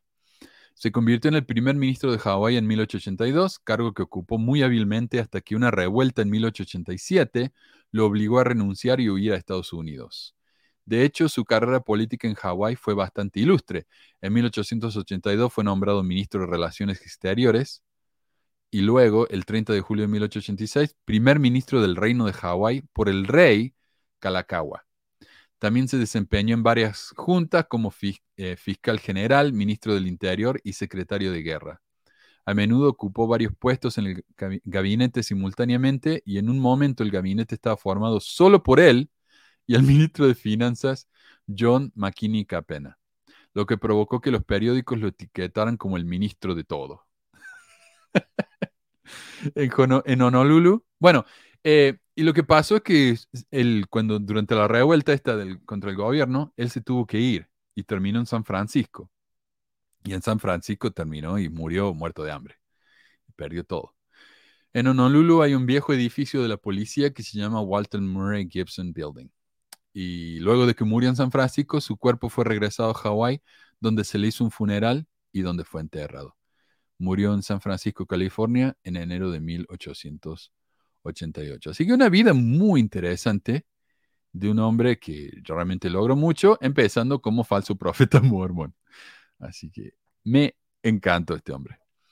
Pero mi favorito sigue siendo el Potter Christ. A ver, dice Martín Barrera, ¿cuál es el requisito para entrar al grupo de WhatsApp? Mándame un mensaje a mi número de WhatsApp y contame un poco sobre tu situación con la iglesia. Pero yo vos, Martín, te conozco, así que avísame nomás y yo te agrego. Eh, dice Soledad, vi una película detrás del pizarrón, la historia real de un profe de Salt que hizo mucho en la educación. No es película religiosa, sino social y se ve a los marginados sin casa. Acá en Ogden, donde vivo yo, eh, unas cuadras más para el norte tenemos una de las escuelas más pobres de, todo el estado y está 90% de latino en esa iglesia. Y yo trabajé ahí por un par de años y sí, los, pobres chicos tienen que ir a la iglesia, a la iglesia, a la escuela solos, o sea, se tienen que levantar solos, tienen que cambiarse solos, ir a la escuela solos y muchas veces llegan en el invierno con una, con una camisetita porque no tienen nada más. ¿Por qué? Porque los padres están trabajando todo el día. El padre y la madre tienen dos, tres trabajos es muy triste esto, y realmente se podría hacer tanto por esa comunidad, ¿no? Eh, Firumac dice, este solo viene a comer en las actividades. Qué dolor me esa frase de un jovencito a otro, por supuesto, que inmediatamente lo reprende. Mm. ¿Qué decía Meli? No, iba a decir que cómo van a hacer algo por ellos si no son los blancos deleitables a los que está orientado su discurso. Aunque también hay mucho clasismo, Meli. Eh, si sos blanco y deleitable, pero sos muy pobre, por ejemplo, no sos parte Ah, bueno, sí, eh, fíjate que aquí se usa mucho el término este de blanco y hay una, obviamente aquí en un país primordialmente mestizo, ¿cuáles blancos, no? Este, son muy pocos realmente, pero se habla a veces de la, de la blanquitud como justamente como un concepto del clasismo más que más que del color de la piel, pero sí. Sí, pues es, es no tienen el dinero que, que necesitan para que sean vistos por la iglesia. Exacto. Mario dice, y a los polinesios le daban el sacerdocio aún de su color de piel. Sí, eso nunca lo entendí. Eh, a, ver. A ver qué pasó acá. Ah, y Adriana le responde Firomac, dice, también escuché barbaridades. Algo habrán hecho para vivir en la calle y la pobre gente muriéndose congeladas a metros del templo de Salt Lake. La iglesia no puede hacerse cargo de todo. ¿Sabes qué? Una cosa que hicieron ellos cuando construyeron el mall nuevo es, dijeron que querían embellecer la ciudad. Pero lo que hacían era más que nada sacarse a la gente que vivía en la calle. Entonces, sacaron todo eso y ahora, ¿dónde vive esa gente? Atrás del mall que la iglesia básicamente destruyó porque se trajo todos los negocios que estaban en ese mall que se construyó durante las Olimpiadas de Invierno acá, 2002, por ahí. Y trajeron a todos esos negocios grandes, se lo trajeron al City Creek. Entonces ese mall era, era un pueblo fantasma. Y ahí se llenó de gente, viste, eh, que vivía en la calle, con carpas, viste, tiendas atrás del mall. Entonces ellos embellecieron la ciudad, pero solamente alrededor del templo. El resto de la ciudad que se cague. Suena así como, úscale, úscale, este, eh, eh, pues, gente fea, estás, estás, este, eh, dañando la imagen de mi bello templo, ¿qué no ves que estoy aquí para adorar a Dios? Tú vete allá con tus necesidades a otro lado, que, que aquí no eres bienvenido. No, es- eh, y- de nuevo, y toda esa gente son blancos. Enrique dice, Manu, saludo de Perú, ¿qué opinas de Aaron Tunnel y su testimonio actual como ex mormon? Bueno, el testimonio de él tiene como más de 10 años ya. En realidad hizo ese video y luego hizo una serie de soy ex mormón, no sé qué, pero se aburrió y se fue. Eh, me parece que, no sé, es su vida, no sé. no sé nada de él realmente. Traté de escribirle porque él, le gustaba hacer cosas con, con 3D y le escribí una vez para preguntarle qué, qué impresora podía comprarme y me ignoró totalmente. No sé. También él dijo que yo debía ser enfermo de la cabeza para hacer esto tanto tiempo, así que mucho no lo, no lo admiro al tipo. Mario dice, ¿se acuerdan? Oh, ¿dónde se me fue? Y se acuerdan de la película de Vincenzo Di Francesca. ¿Qué película fantasma? Ese será el, el cura italiano que encontró un libro de Mormon sin página principal. Me parece que debe ser esa. Algún día tenemos que hablar de esa película. Esa película me encanta a mí. Eh, bueno, pasemos al próximo tema del día. Hoy vamos a hablar acerca de los cambios. Uh, se me fue. Ahí está. Los cambios del templo. Y esto es simplemente una introducción porque el amigo que me mandó el, la, la grabación del templo me mandó otra versión. Se volvió al templo el pobre y ahora ya tiene video. Lo que sí se corta justo antes de, del final del video, eh, cuando empiezan a hacerla, explicar ¿no? que van a pasar por el velo. Y yo le digo, no, volva, ya está, es suficiente, ya fue dos veces, con eso es mucho. Eh, dicen acá, Meli, baja un poquito el volumen, pero yo te escucho bien, yo te escucho al mismo nivel que, que Carlos, no sé, tal vez se escucha bien. diferente. Debe ser el audio de, de Julio. No sé, no sé, a mí se me escucha bien, no sé. Em, ok. Veamos. Y le pongo acá que los cambios al templo son nada más que agregarle, ¿no? Lápiz labial, porque acá hay una expresión. Si le pones lápiz labial a un cerdo, sigue siendo un cerdo. O allá, como dicen, la- aunque la mona se viste de seda, sigue siendo mona queda, ¿no? Eh, estos cambios, o sea, son cambios significativos en la iglesia, pero básicamente seguimos haciendo compromiso de que vamos a dedicarle nuestra vida a la iglesia. Eso es básicamente lo que hacemos, ¿no? Eh, bueno, y, oh, y quería pedir, si alguien se anima, yo le mando una sección del, del clip que me mandó el amigo este y me ayudan a transcribirlo. Si no lo transcribo yo, pero sería bueno tener un poco de ayuda con eso, así lo hacemos más rápido. Mientras más rápido esté listo, más rápido lo podemos hacer el video. Bueno, ¿qué son algunos de los cambios en el templo? Veamos. Primer cambio. Consentimiento informado. Dice, la ceremonia ahora comienza con una lista de los cinco convenios que las personas harán en el templo durante la ceremonia. En el pasado había un momento en que la ceremonia en el que se invitaba a cualquiera que no estuviera dispuesto a hacer esos convenios a irse, aunque nunca he visto a nadie en el templo partir en ese momento. Pero hasta la semana pasada los convenios en sí mismos no se describían de antemano, lo que llevó a muchos a notar que era injusto esperar que las personas decidan si quedarse o irse cuando no se les dice de antemano cuáles serían las promesas. Sí. Sí, la primera vez Pero que te me- imaginas, pero te imaginas levantarte justo ahí, Sí. ya vestido, sabiendo. Es como, qué vergüenza, o sea, si no te parabas porque por otra cosa nomás. sí. A- además, se supone que esas cosas no las ves en la clase de preparación para el templo. No, no, la Ahora clase de preparación para el templo. Ahora tal no, vez- antes no. Yo, yo recuerdo que me dieron, o sea, había un librito, la verdad ya no me acuerdo qué veían, o sea, por eso pregunto, porque no recuerdo qué me dijeron. No, no, en esas charlas era como a grandes rasgos lo que se hacía adentro, pero más allá de, de información, no te daban nada. O preparación para el templo era, sean buenos, lean las escrituras, para el diezmo. Ahora, ahora sí, Meli. Ahora sí, la iglesia, eh, por ejemplo, en 2019, ya hace cuatro años, Bednar mencionó los cinco pactos en el templo, en la, en la conferencia. Y de hecho acá están. Esto lo saqué yo de un manual de la iglesia. Entonces está en los cinco convenios, la ley de, de, la obediencia. Pero ¿qué significa? O sea, todavía es muy vago. La ley del sacrificio, la ley del evangelio, la ley de castidad, la ley de consagración. O sea, una de las cinco más leyes más importantes tiene que ver con el dinero. Eh, aunque también tiene que dedicar su tiempo y talento. ¿Qué no me explican nada, no explican nada de nada en la clase en sí. Es como para, es como prepararte para, no, para no sé, para qué. Porque en sí, ¿qué te pueden decir aparte de esas cinco partes? Nada más, porque todo después son señas, el video y nada más.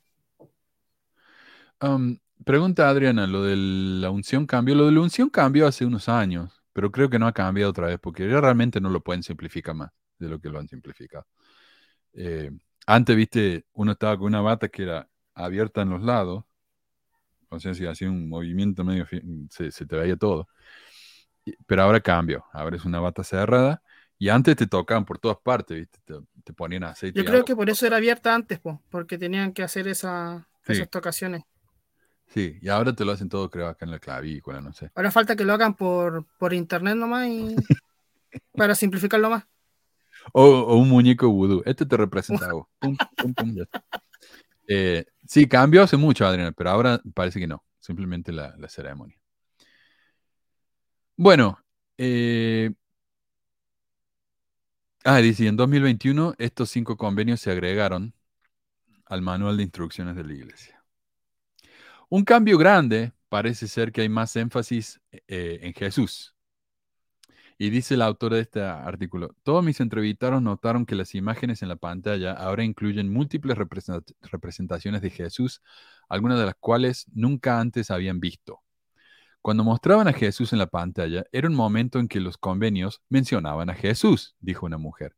La, la investidura revisada busca vincular explícitamente a Cristo como la razón por la cual las personas hacen y guardan convenios. Un hombre dijo que salió con la impresión de que los convenios se habían reformulado como una forma de tener una relación con Cristo y, llegar a ser más como Él. Además de las imágenes de Cristo, hay más referencias verbales a Él. Incluso al principio, cuando un anuncio deja en claro que los cambios recientes en la ceremonia del templo están alineados con la doctrina de Jesucristo de la iglesia. Entonces, no solamente muestran, antes mostraban a Jesús cuando decía, eh, Jesús, anda de tierra y hace tal y tal cosa, y Jesús decía, bueno, voy a ir. Pero ahora se lo muestra cuando uno habla de los convenios. Así que es un poco más. Y esta imagen está sacada de la ceremonia. Me tinca que Nelson tuvo algo que ver con esto. Oh, sí. tanto, énfasis de Jesucristo últimamente, seguro que metió la cuchara. La revelación directa. Sí, sí, sí. No, no me queda duda. Ya no se usa la sábana, dice Marcelina. Me gustaría ver cómo es la ropa del templo ahora. No sé si será muy diferente o si será igual. Me parece que debe ser lo mismo. Eh, otra, en la ceremonia ahora se habla de la guerra en el cielo. La investidura revisada incluye, por lo que creo que es la primera vez, una representación ritual de lo que los mormones llaman la guerra en el cielo. Mientras los asistentes ven imágenes de las galaxias en la pantalla, escuchan las voces de Elohim, Satanás y Jesús, discutiendo cómo salvar a la humanidad. Jesús dice que hará lo que pueda y dará gloria a Dios. Satanás dice que hará lo que pueda, pero que recibirá la gloria para sí mismo Dios decida enviar a su hijo. Y acá tengo ese clip. Espero que no me, la iglesia no me haga bajar todo por a causa de esto, pero acá está. Enviaré. Padre, heme aquí, envíame. Hágase tu voluntad y sea tuya la gloria para siempre. Heme aquí, envíame a mí. Seré tu hijo y redimiré a todo el género humano, de modo que no se perderá ni una sola alma, y de seguro lo haré Dame pues tu honra. Enviaré a Jehová, que es mi Hijo amado. Lucifer, debido a que te rebelaste contra mí y pretendiste destruir el albedrío del hombre, serás echado abajo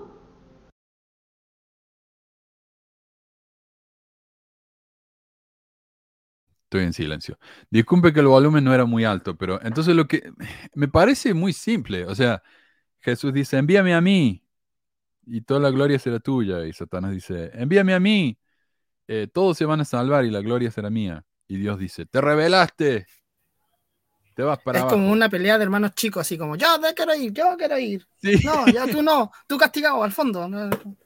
Pero no sé, al menos la manera en que lo representan ahí, el Satanás no está tan, tan violento ni nada. Simplemente dijo, mándame a mí, yo, yo voy a, yo voy a eh, salvar a todos. No, ¿cómo te atreves? Te rebelaste contra mí. Bueno, un poco des- desproporcionada la, la- la reacción de Dios. Yo no sé, un verdadero padre amoroso podría haber dicho Satanás o Lucifer, lo que estás haciendo no es correcto, ¿ok? Te voy a explicar. Si vas a ser un verdadero hijo mío, la gloria siempre va a ser mía.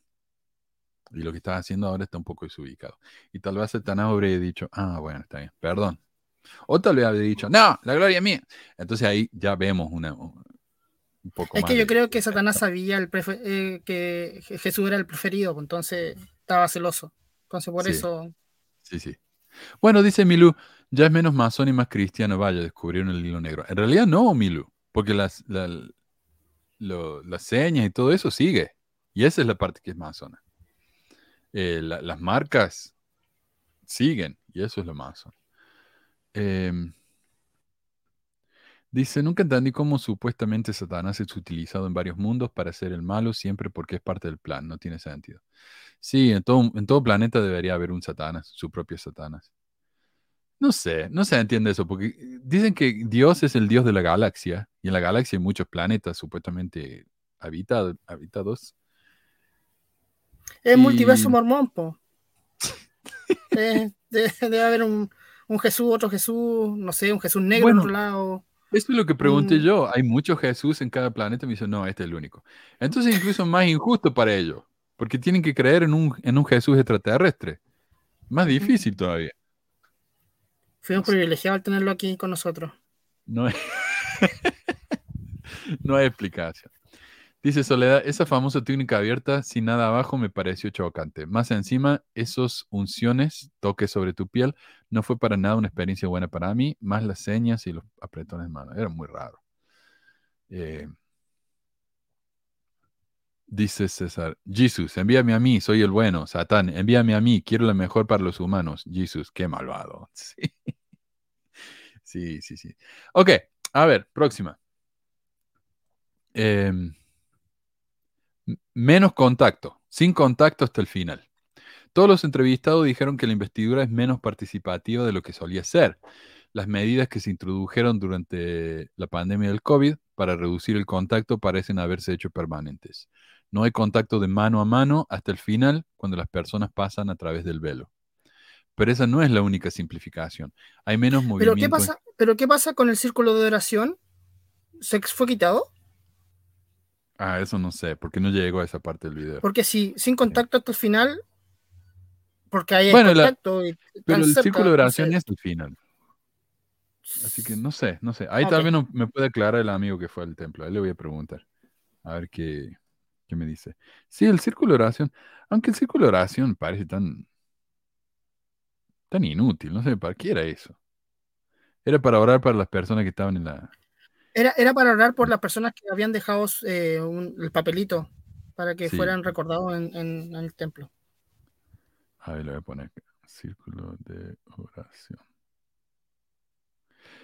Yo tengo una experiencia con eso, ¿sabes? Que cuando, cuando yo fue a llené la solicitud para ser ciudadano acá, eh, parece que firmé mal algo.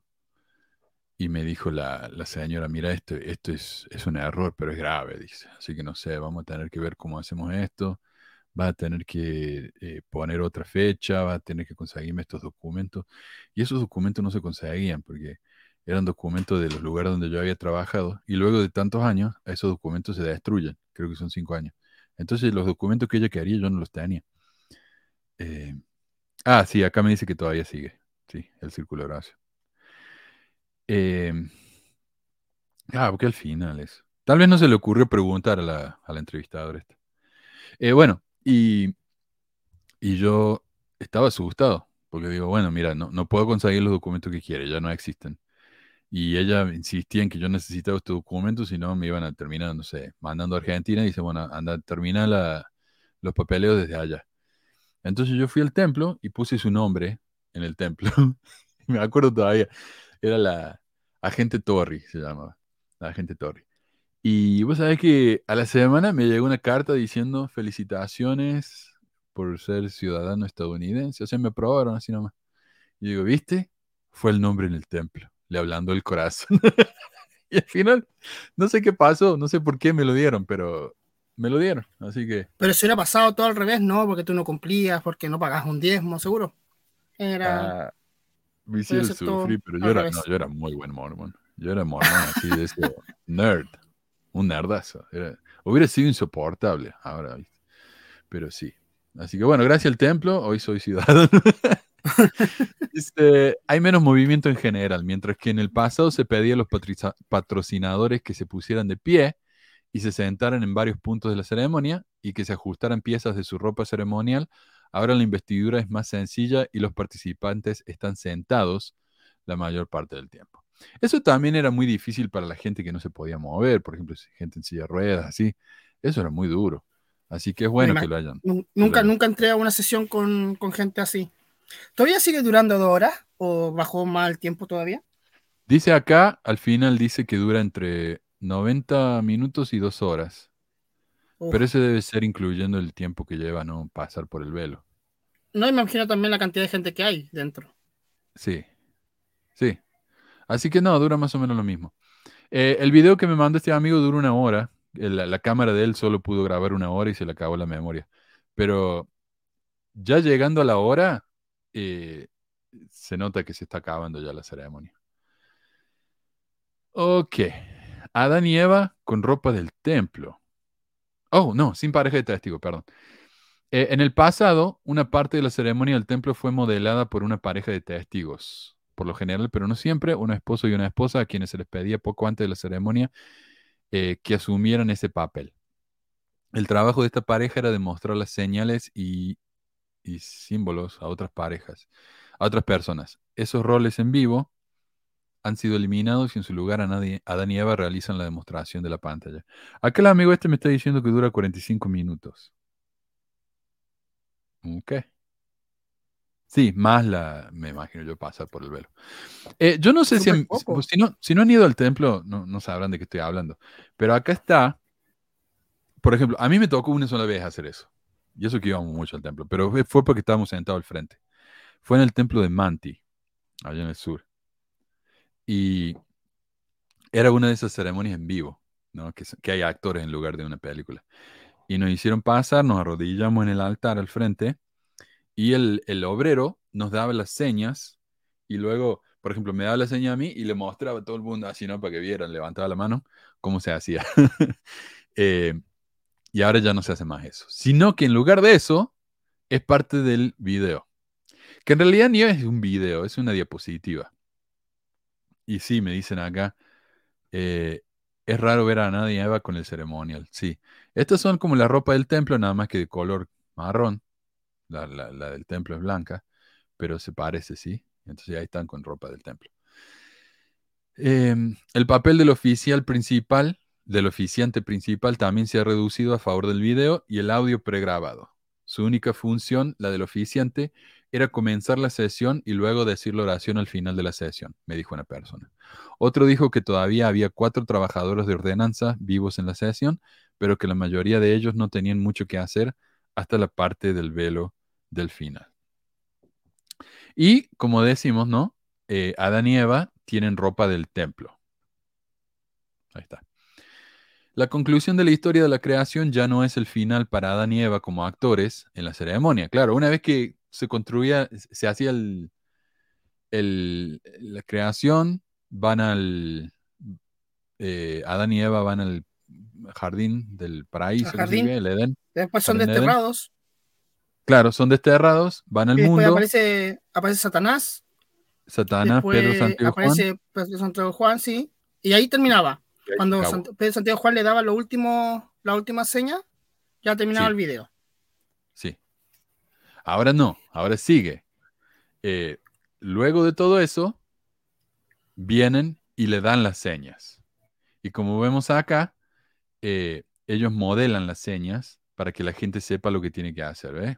Ahí está la mano con la copa, en copa, y eh, la mano levantada, que como sabemos esto viene de la antigüedad, cuando la gente tenía que cortarse las entrañas, esa mano en forma de copa recibía las entrañas que se le caían a uno. es más, aparte esa, mano iba apegada abajo del vientre. Claro. No iba así. Claro. Por, lo mismo. Ah, claro, y ahora está adelante. Iba, iba pegada, ahora está hacia adelante. Sí. Em, entonces continúan, están en el altar recibiendo las señales.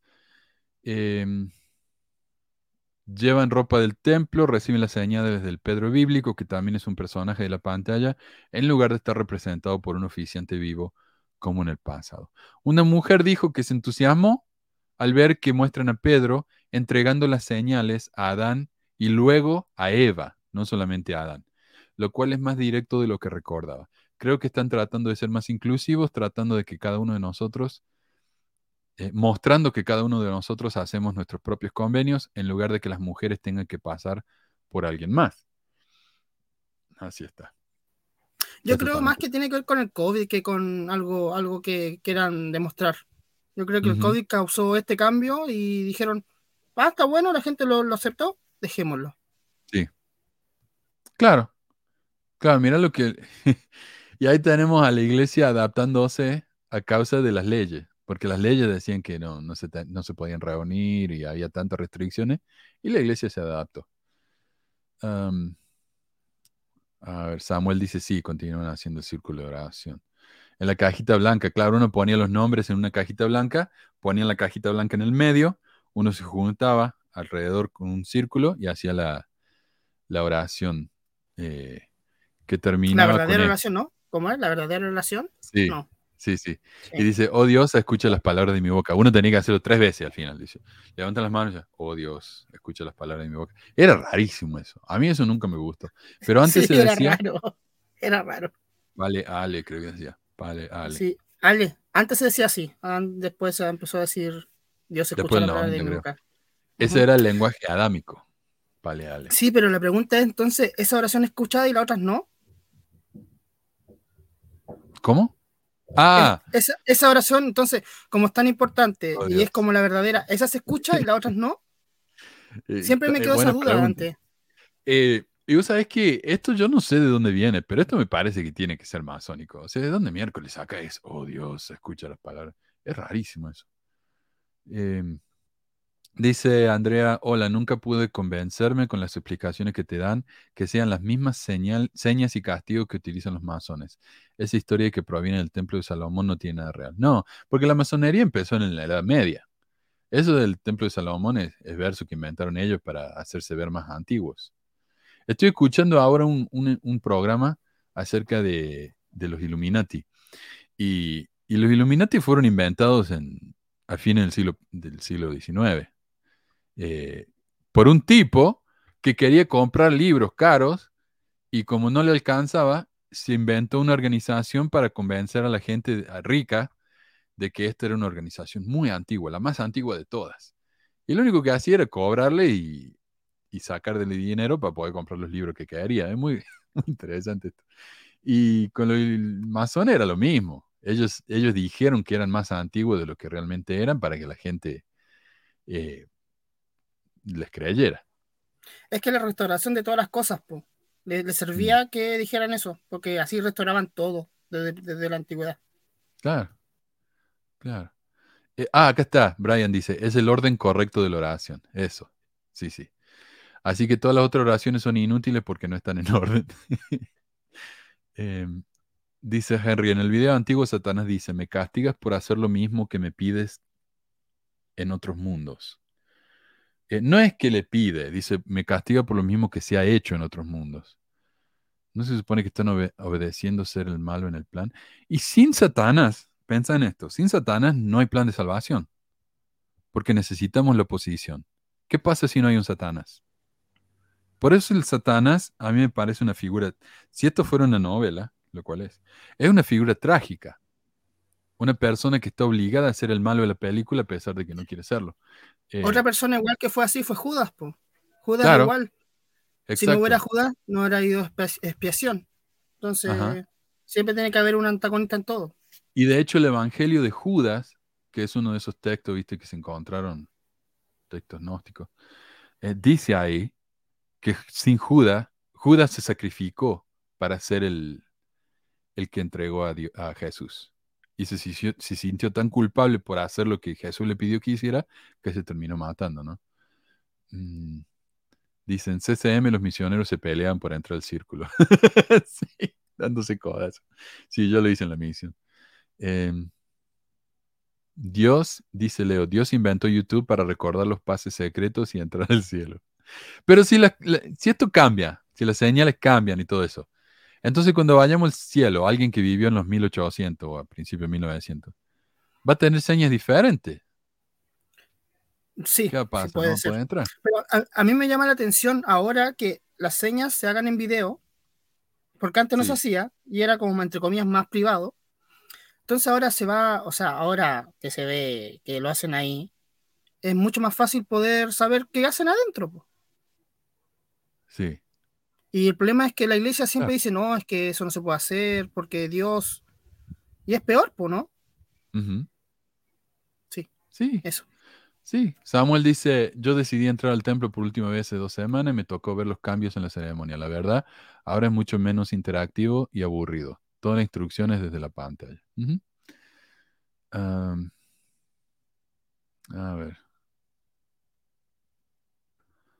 Los nombres que se escribían para orar en el templo, en el altar del templo, podían ser de femicida, abusadores, asesinos y los santos orando por ellos en el templo. Bueno, pero Dios, Dios, eh, Él organiza todo. Dice, bueno, esto no, esto sí. Haz un checklist, sí, sí, no, no, sí, sí, y al final él elige.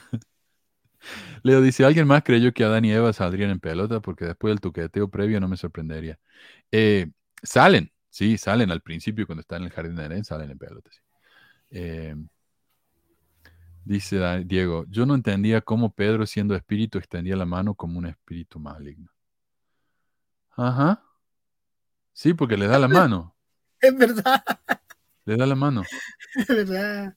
No hace lo que José enseñó, no hace lo que José enseñó, está mal. Sí. Ah, a ver. Dice Leo, qué mal ser Judas en la preexistencia. Pedro, Santiago y Juan, ustedes serán los apóstoles favoritos, irán con Jehová. Judas, tú serás el traidor. Sí, qué feo que te asignen así. O tal vez dice, bueno, a ver, el que saque el palito más corto va a ser va a ser Judas. Eh, Becky dice, buenos días, no puedo creer que me pierdo el nuevo capítulo de Adán y Eva. Ya lo, ya lo va a ver. Em, el brillo, el brillo. Adán y Eva hacen las señales. ¿Sabes qué? No sé, acá dice la entrevista que es con Pedro, pero este me parece que debe ser Jesús. O, o tal vez sea un, sea que es Pedro, pero es un personaje. No, pero Eh, recuerda que Pedro, Santiago y Juan antes no, no, no habían nacido, pues entonces eran, eran espíritus. pues. Por eso se ve blanco. Por Claro. eso hace eso. No, no son, no, ni siquiera habían sí. nacido, entonces no tenían un cuerpo. Este tiene que ser Jesús. Aunque Jesús no había venido tampoco al mundo, así que no, no sé. No, sé pero, pero recuerda, recuerda que Pedro, Santiago y Juan le enseñaban a Adán y Eva los, los signos y señas, pues. Ujú. Así que yo creo que debe ser uno. Pedro debe ser, pues. Si Pedro le enseñaba. Claro. Si los otros dos Claro. eran. Estaban acompañando. Roxana dice, ¿quién le hacía los baños de crema a Eva? Está hermosa. Y mira ese corte de pelo. O sea, No, y esa, esa tenía de pelo. Y no son rubios. Al menos hay que darles eso. Son blancos, pero no, No, son pero, pero ella está teñida, pues. Se nota. Se nota que está teñida, pues. Manu, Manu, date cuenta, está teñida. po. Dice Henry, entonces ya no hay video, solo diapositiva. Así es. Así es. Aunque la diapositiva está muy buena, la parte de lo, donde crean los peces del, del mar, qué sé yo qué, se ve a los peces moviéndose y el fondo está detenido, o sea que se ve como medio como 3D. Está muy bueno. Eh, Entonces vamos a ver una película de cine, entonces a vez de ver algo sagrado. eh, dice Diego, Jesús cambió la seña para que los inactivos ya no entren al cielo. Estamos jodidos. Ah, bueno, a ver, continúo. Eh, Próxima. Múltiples recordatorios de que es simbólico. Mis entrevistados dijeron que había varios puntos en los que el guion recordaba a las personas que la investidura del templo es simbólica. Eh, y mencionaron cómo esos símbolos apuntaban a Jesucristo. Por ejemplo, hablaba sobre cómo el velo simboliza a Cristo y cómo tenemos que pasar por Cristo para llegar a Dios, informó una persona. Ella dijo que ese segmento se basó en un pasaje del libro de Hebreos. Aunque recordemos que, según José Smith, tenemos que pasar a través de él para llegar al cielo. Em, sí. Y esto es lo que fue el favorito de todos. La risa fuerte se ha ido. En lo que podría ser mi cambio favorito, dice, ya no hay una advertencia para los que asisten al templo se protejan contra las risas fuertes y la ligereza. Mis entrevistados no reportaron exactamente la misma redacción nueva, pero dijeron que la advertencia ahora nos advierte que evitemos algo parecido a pensamientos y acciones indignas. Luego dice actualización. Un lector me escribió para explicarme que la investidura revisada ha agregado la palabra amor y los dos grandes mandamientos donde salía estar la prohibición de reír a carcajadas. Entonces, la pregunta es, si yo fui al templo antes de que hicieran este cambio, ¿todavía no me puedo reír a carcajadas? Porque yo hice ese convenio. No sé. Ah. Eh, sí, pues eso, eso, eso es, importante saberlo porque, porque tú vas la primera vez, lo haces para ti. Entonces tomas todo, todas las cosas que dicen ahí, pero después vas por antepasados o personas muertas. Claro. Si yo voy al templo ahora, lo voy a hacer por un tipo cualquiera, ¿no? Por Ajá. ¿Cuál tomas tú entonces? ¿Lo que, ¿Lo que hay ahora o lo que tenías antes? Ah, como dice Adriana, es un verdadero embrollo. Eh, Barón Rojo dice, Pedro, Santiago y Juan con Adán y Eva. Nunca me tragué ese cuento. Es como ver una película en la que aparece Batman con Spider-Man, no sé. wow, estos dos no pertenecen al... es como un crossover, es como sí, es como ver algo así. Multiverso, Es un multiverso ahí eh, todo junto. Y dice Leo, acá en Chile pedían propina para la lavandería de la ropa del templo. Bueno, y había que pagar. O sea, si yo iba al templo tenía que alquilarla. Y ahí tenía ahora, ahora, ahora es gratis Santiago y antes se daba Ah. ah. a ver, cuando me fui estaba la, etapa de quedar voluntariamente. No te cobraban. Ah, por eso es todo lo distinto a Cochabamba, Bolivia. Cochabamba, Bolivia, tú tenías una tarifa. Tú pagas por noche y por comida. Bueno, sí. Sí, sí, en el hostel del templo. Era lindo el hostel del templo. Aunque no me gustaba que habían como ocho camas.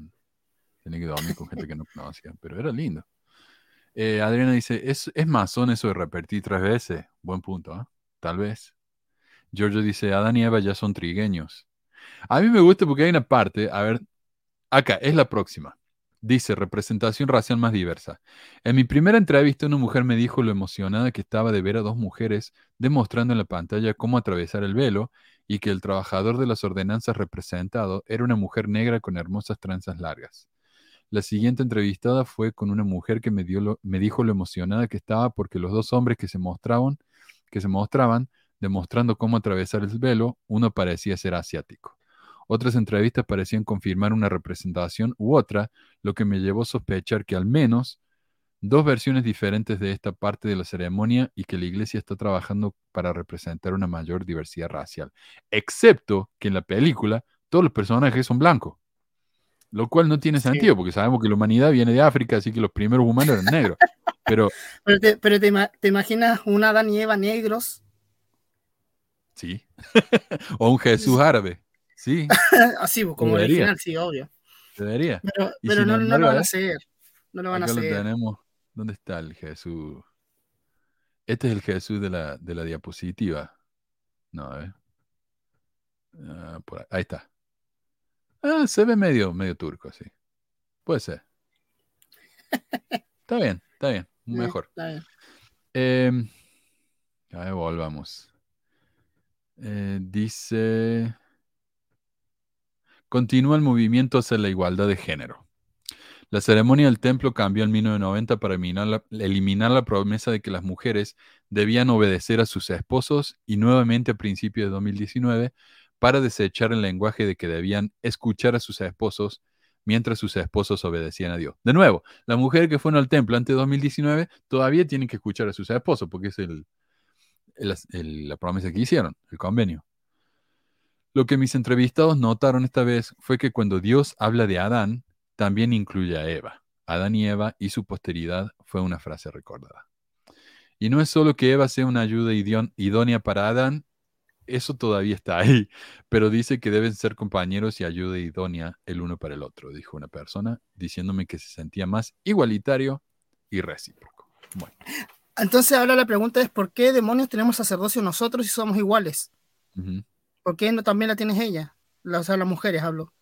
Entonces, claro, Sí, era, era porque nosotros queríamos, íbamos a hacer, entre, entre comillas, el, el nexo entre Dios y la mujer, pues, ¿verdad? Porque... Claro. Y ahora no, no valemos nada. Qué machista. O sea, no, qué feminismo más grande. Feminismo, ¿no? Ya no somos tan especiales. no somos tan especiales ya. Adriana dice, si no estuviera Satanás, Adán y Eva todavía estarían en el Edén, según ellos. Exacto, porque ellos no tenían la capacidad como para pecar. Eh, el levantamiento de manos pertenece al grado de real arco del rito de York. Eh, no habrían tenido posteridad, claro. Eh, Julio dice, Manu, la iglesia hace cambios para mantener a los miembros viejos con algo nuevo y a los miembros nuevos como si lo que muestran es algo de siempre. Menos mal que la palabra de Dios es un giro eterno. Ah, claro, sí, es lo mismo que dijo Diego. Cambia la seña para que no entre lo inactivo. Y aunque el nombre, aunque el nombre nuevo, ¿no? Cuando digan, ¿quién es yo? Barra, barra, Bernabé. Yo creo que más que cambian por, por los miembros, yo creo que cambian por el mundo las ceremonias. Ajá, Porque si no damos cuenta, lo que han, han cambiado, han cambiado cosas que se, siempre se le ha criticado. De que la mujer no está, sí, pues no está a la altura de la mujer, hablan solamente de hombres. Entonces, más que cambian por los miembros, cambian por el mundo para que no sean juzgados, porque como ya todos los, los mormones son perseguidos por todo el mundo, pobrecitos, pues, tienen que seguir cambiando. Acá me pregunta eh, Nora. Dice Manuel, por favor, necesito que me aclare esto. Si el presidente Nelson resucitara con sus dos esposas selladas, entonces sigue la poligamia en las eternidades. Y sí, Sí. sí, ah, claramente sí. Sí, porque esas dos esposas son de él para siempre. Es más, van a haber más esposas, se supone. No solamente ellas dos. Claro, son las van a mujeres más todavía. Ajá. Sí. A ver. Si Judas sabía, dice Julio, y Jesús también lo de la entrega a los romanos, no es traición. No, es una asignación. Y en realidad, según esta, este, eh, lo que digo, el, ¿cómo se llama? El Evangelio de Judas, según lo que dice el Evangelio de Judas, Judas era el Satanás de Jesús. ¿Y qué significa Satanás? Satanás es como el chico de los mandados. Jesús- eh, Dios le dice a Satanás, Satanás, anda a ver si Job va a ser lo suficientemente fiel. ¿Cómo no, Señor? Satanás va y tienta a Job. Eh, Satanás dice, quiero ver si mi hijo Jesucristo va a ser suficientemente fiel. Anda a tentarlo. Ok. Satanás va y tienta a Jesús eh, con la riqueza del mundo. Satanás no era un personaje maligno o el, demonio que conocemos hoy. Era un asistente de Dios. Con el tiempo fue evolucionando. Los judíos ni siquiera tienen el concepto de un demonio, de un enemigo de Dios. No existe eso. Eso se fue evolucionando con el cristianismo. Eh, y entonces, en este sentido, eh, Judas es un Satanás. Es un- un- una persona que está haciendo lo que Dios le dijo que tenía que hacer. ¿Sí? Entonces, Sí, es pero realmente recordemos-. ¿Perdón? Sí, también recordemos que lo que pasó, esto fue en la creación del mundo, o sea, no fue cuando ya Jesús vino. Entonces, Satanás ya se había ido con su legión, ya se había ido del, de- del cielo. Entonces, él ya era, entre comillas, malo. Entonces, Claro. él tampoco fue como un, o sea, Desde antes. de- sí. o sea, hablando grandemente, fue un, como un títere de, de Dios, pero aún así tampoco, porque él decidía lo que hacía o no, tenía albedrío. Sí, sí, absolutamente.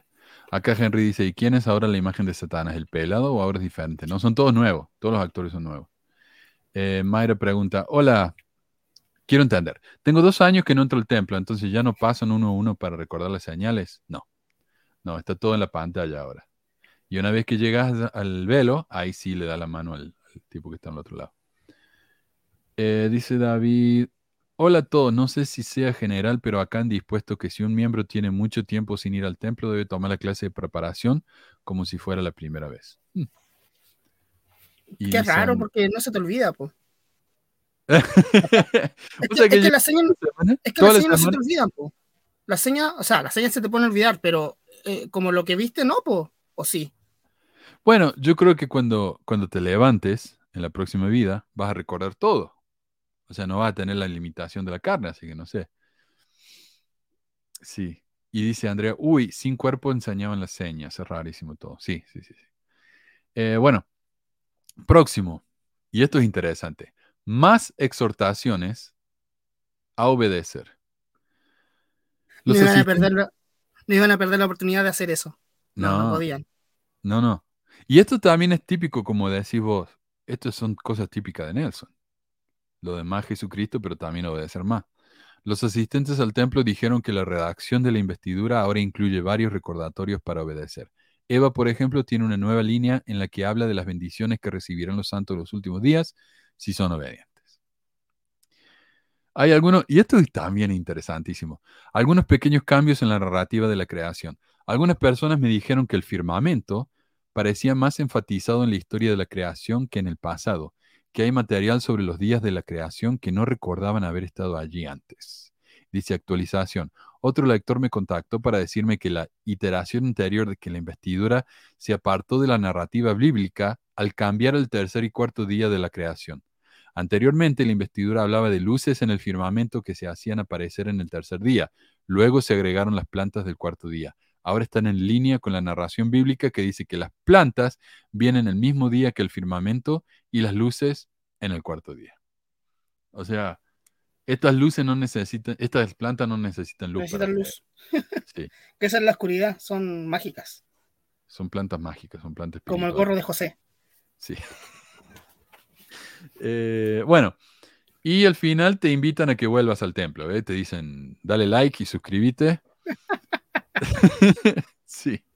El guion ahora parece incluir recordatorios para asistir al templo con frecuencia. Mis entrevistados dijeron que esto sucedió cerca del final de la ceremonia y también durante el círculo de oración. La oración incluyó una bendición de los asistentes, eh, una bendición que los asistentes quisieran regresar y servir en el templo con frecuencia. Todavía la misma longitud, dice. Mis entrevistados dijeron que a pesar de que se eliminaron algunos elementos que requerían mucho tiempo, como pasar las fichas a mano, las fichas, las señales a mano a todos en la sala, las ediciones, eh, adiciones significan que la investidura tiene aproximadamente la misma duración que se redujo en 2019 aproximadamente de 90 a 110 min- 105 minutos. Y dice, sin embargo, consuélate, una vez duró entre 3 y 9 horas. Así Sí. Menos mal. No, imagínate ahora que no pasan por. eh, pasa, ahora no pasan eh, mostrando lo- las señas. Imagínate la gente que se duerme. Mm, es A verdad. puro codazo lo despiertan. Y no tenés que andar levantándote tanto. Sí, Eh, sí. está bueno, voy a, voy a volver al templo para dormir un ratito. No, es muy cara la entrada. Eh, como dije, estoy seguro de que también hubo otros cambios. Espero que, di- que me digas cuáles fueron en los próximos días, si puedes. Lo que me sorprendió esta semana no es que se estén produciendo cambios, sino que solo han pasado cuatro años desde que se implementaron las últimas revisiones.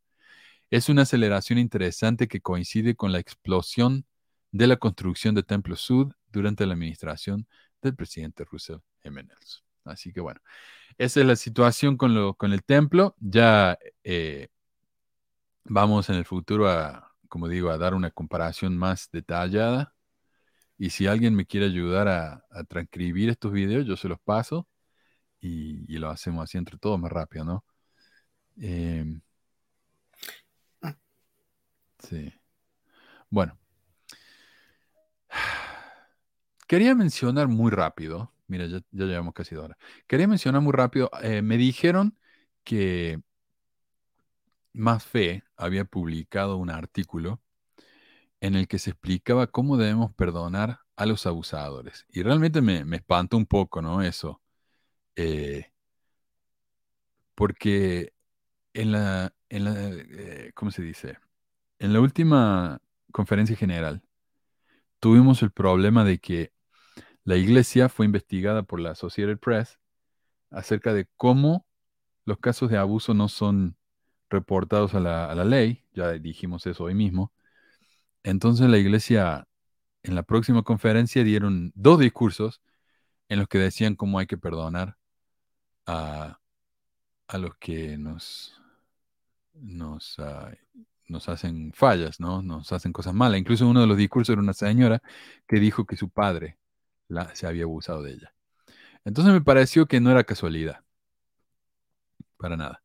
Eh, y fui y lo leí. Este es un artículo de Más Fe, pero no es un artículo original de Fe, sino que es un artículo que sacaron del sitio de la iglesia. Y acá está. Eh, pero luego de leer esto me di cuenta de que realmente la, recomendación de la iglesia no es, eh, no está mal, no está mal. Las cosas que dicen acá no están mal para nada. Porque, por ejemplo, si bien ellos dicen que hay que perdonar, no dice que uno tiene que ir y seguir juntándose con, la persona que se abusó de uno, ni nada de eso, ¿no? También dice que hay que eh, recordar que no es culpa nuestra, Así que también tenemos que perdonarnos a nosotros mismos. Me parece que en realidad el mensaje es, es un lindo mensaje y tienen varios artículos hablando acerca del perdón. Eh, y como que el que uno perdone a una persona no quiere decir que tenga que restablecer una relación con esa persona. Lo cual me parece que no es perdón. No es perdón. Dice, perdonarse con alguien no significa que uno tenga que reconciliarse. Entonces no es perdón, es algo diferente. Eh, pero ellos le dicen perdón porque es bíblico. La Biblia dice que hay que perdonar. Entonces ahí es donde está el problema, ¿no? Eh, ¿Tienen que ser bíblicos? Es que, es que si vemos los cinco, si vemos los pasos del perdón, o, ah, perdón, del arrepentimiento. sí. Uno, uno, o sea, si el abusador viene y te pide disculpas, ya, está bien. Pero no puede, no puede reponer lo, el daño que te hizo. Sí. Entonces no puede, no puede ser perdonado. Entonces, no pueden hacer eso tampoco. Claro. Así está. Y, encontré esto que es del sitio de hotline.org, que dice, debo perdonar a mi abusador. Y en realidad este consejo es muy similar al que da la iglesia, pero más detallado, porque este, este eh, sitio no está limitado a lo que dicen las escrituras, sino que está limitado a, lo que dice, por ejemplo, la ciencia. Dice, perdonar puede ser difícil y me parece que esto es útil para las personas que, han, que sufren este tipo de cosas y recibir un consejo serio, ¿no? De, de, una fuente seria. Eh, la iglesia ha hecho un buen trabajo, pero de nuevo, está limitada al hecho de que tienen que basarse en la Biblia y la Biblia es bastante contradictoria en ese sentido. Dice, perdonar puede ser difícil y sin embargo muchas personas logran hacerlo todos los días con amigos, familiares y compañeros de trabajo. El camino hacia el perdón y generalmente, generalmente involucra una ofensa tal vez una disculpa y alguna forma de rendición de cuentas o cambio de comportamiento. Después de esto, la persona agraviada decide que eh, seguir adelante y dejarlo ir es lo mejor para todos, perdonando así la transgresión inicial. Pero ¿qué hay de perdonar el abuso? Por lo general, el guion no se parece nada a lo que describe a lo que se describe anteriormente, por lo que no se pueden seguir esos mismos pasos.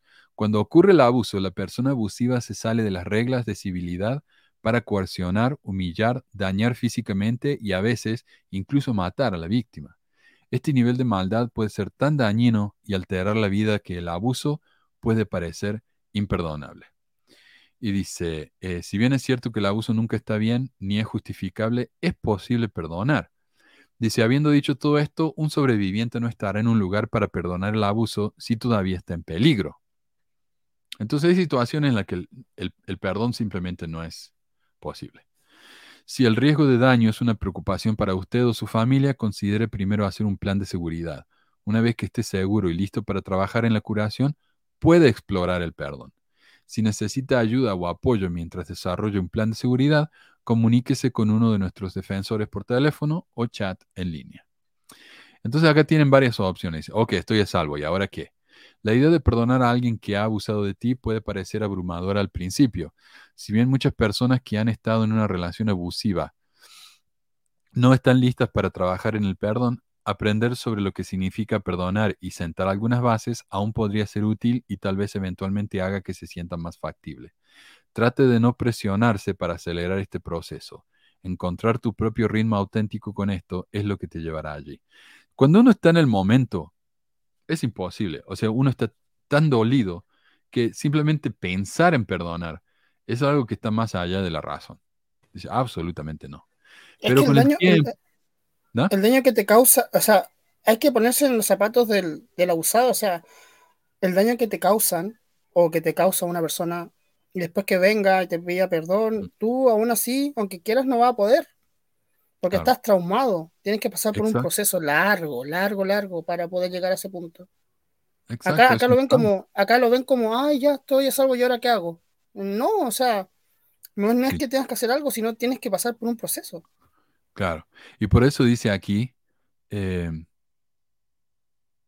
ah, trate de no presionar para acelerar este proceso, encontrar tu propio ritmo. Si lleva años o tal vez nunca sucede, lleva años o nunca sucede, está bien. Dice, ¿por qué debo considerar el perdón? Y esto me parece interesante. Dice, esta es una pregunta válida y la respuesta está en la investigación. Los estudios han demostrado que el perdón puede generar enormes beneficios para la salud, como reducir el riesgo de ataque cardíaco, mejorar los niveles de colesterol, aumentar la calidad del sueño, reducir el dolor, disminuir la presión arterial y reducir los niveles de ansiedad, depresión, estrés. Y este en realidad, este estudio lo, lo encontré en muchos artículos como este. O sea que yo no tengo duda de que esto es verdad. Eh, con eso en mente, incluso si aún no estás listo para eso, los beneficios para la salud mental y física por sí solo hacen que valga la pena considerar el perdón. Y sin embargo, este es el, el- tema. Cuando este artículo habla de perdón, no es el perdón como uno lo entiende. Por ejemplo, no es, ok, te perdono, ahora somos amigos de nuevo. Eh, no, para nada. Esto dice, eh, por ejemplo, acá, dice... ¿El perdón significa que tengo que ver al abusador o reconciliarme con él? No. Absolutamente no. Bueno, se me volvió el inglés, no sé por qué no. Eh, simplemente significa no voy a seguir pensando en eso constantemente, lo cual me parece un buen consejo. O sea, hay gente que me ha hecho mucho daño en mi vida, ¿no? Que me han traicionado, que, que- no sé, que han traicionado mi confianza. Si yo voy a vivir mi vida pensando en cómo esa gente me hizo mal, esa vida va a ser miserable. Pero, esa persona me invita a una fiesta, ¿voy a ir? Oh, no. En, Absolutamente. en lo que, en lo que puedo leer, en la última parte, dice que cada uno tiene su viaje personal. Claro, Entonces, es, es solamente respetar los tiempos nomás, como decíamos antes. y si no se llega a ese punto, no se llega a Ah. ese punto y listo.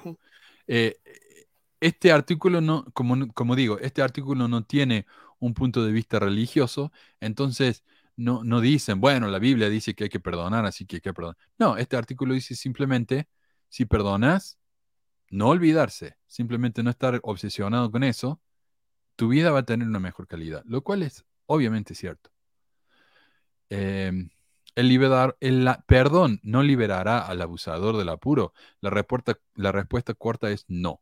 Un abusador tendrá que lidiar con las ramificaciones de sus acciones, ya sea que lo perdones o no. Entonces, cuando yo voy a hablar con mi obispo y digo, yo cometí un abuso o mi papá cometió un abuso en contra de mí, no estamos limitando la posibilidad de esta persona de, arrepentirse. Esa persona puede arrepentirse en la cárcel.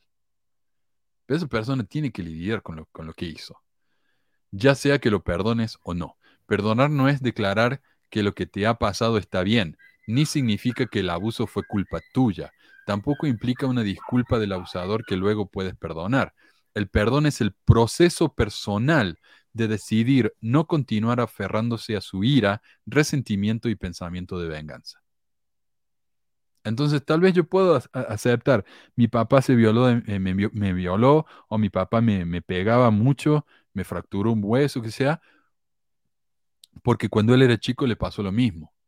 Entonces, ok, ok, él también fue una víctima. Eso no quiere decir que yo me voy a olvidar y voy a decir, bueno, entonces lo que hizo está bien. No, lo que significa es, mi papá fue una víctima también. eh, más que sentir odio por él, puedo llegar a sentir lástima. Pero no justifica el hecho, pues, Manuel. No, no justifica el hecho y no significa que yo necesito tener una relación con él.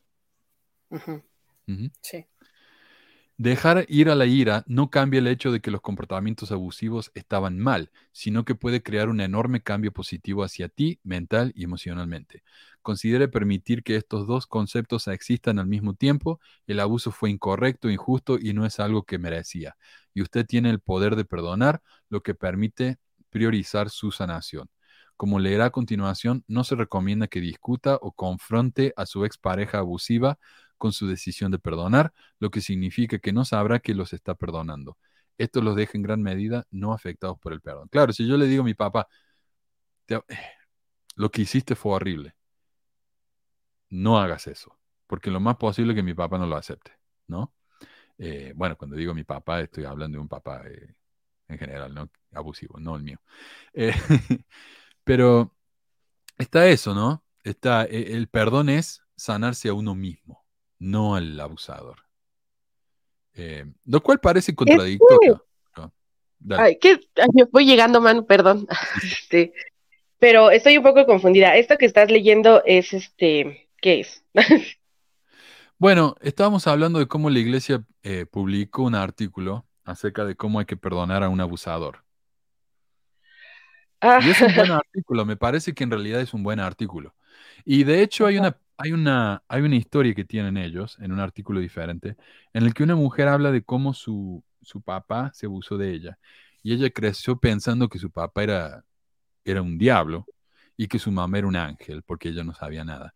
Luego, como madre, empezó a pensar, tal vez mi mamá sí tuvo parte en esto, porque ella sabía y no hizo nada. Entonces ella empezó a tener resentimiento por los dos. Más adelante dijo, ok, yo ya no tengo ningún contacto con mis padres, no tenemos una relación, pero yo no quiero seguir odiándolos. Ya está, ya lo dejé de lado. Esto que estoy leyendo es un artículo de, Hotline que usa eh, artículos serios, ¿no? Eh, estudios serios, para explicar que el perdón en realidad es bueno para uno, pero eso no significa que yo tengo que volver a entablar una relación con mi abusador, eh, ni nada de eso sino que simplemente dejo el odio. Lo cual a mí no me resulta a perdonar eso. Yo no creo que eso sea perdonar. E, es que es, justo lo que, o sea, escucho y creo, mira, mm, yo creo que todas las personas tenemos, o sea, como, sobre todo cuando el abuso es de padres, ¿no? Yo creo que yo como sobreviviente de abuso diría así como, no, yo no lo perdono, la verga, por mí que se muera y con dolor, la neta, porque pues no, pero en este caso, cuando los abusos pueden ser sistemáticos de alguno de los padres, sobre todo, este, o de alguna persona que fue muy cercana o así significativa en, muchos aspectos, pues uno se crea imágenes internas de esas personas, ¿no? No sé, no sé si no, tenemos como, por ejemplo, mi abuelita, aunque ya falleció, yo todavía tengo conversaciones con ella en mi cabeza, ¿no? Este, o con lo que creo que ella me hubiera dicho, o así. Y eso ocurre siempre con cualquier persona que fue muy importante para nosotros, se, vuelve una parte nuestra. Entonces, cuando esta persona, además, de, o sea, es una parte nuestra, pero esta parte fue una parte que abusó, pues una está teniendo peleas, puedes estar teniendo peleas constantes este, con esta persona dentro de tu cabeza, ¿no? O sea, eh, y que no puedes como reconciliar porque como fue una persona muy importante, o sea, hay, lo atraviesan más aspectos que el abuso, es a lo que voy, o a lo mejor el abuso en diferentes formas. Este, creo que lo que uno puede hacer y le es sano es en todo caso eh, hacer las bases con esta parte, o sea, esto que introyectaste de la persona es, este, esta conversación interna que uno tiene, eso, eso no creo que sea exactamente perdón, puede ser justo eso, ¿no? A lo mejor entender que esta persona también fue víctima en algún momento, o entender diferentes cosas que te llevan como a hacer las paces con esa parte interna que tienes, pero yo creo que eso no significa perdón propiamente de ir a decir, hoy te perdono, o decir, ah, de verdad te perdono, sobre todo porque en esta cultura que tenemos el perdón está muy romantizado este, eh, muy romantizado a grados que para, es, creo no es sano, ¿no? Eh, justamente porque la, sociedad está llena de abusadores que saben que se les va a perdonar, ¿no? O creen esto, o, o, o, a veces se le pide más a la víctima el que perdone que al abusador, este, que reconozca lo que hizo, o qué sé yo. Es, es una situación, creo, compleja. Yo me acuerdo que creciendo en la iglesia se contaba una historia de un hombre que que mató a un niño, ¿no? No sé cómo se contaba, si fue un accidente o fue a propósito, pero un hombre mató a un niño. el padre del niño va a visitar a este hombre y le dice, te perdono, y lo abraza.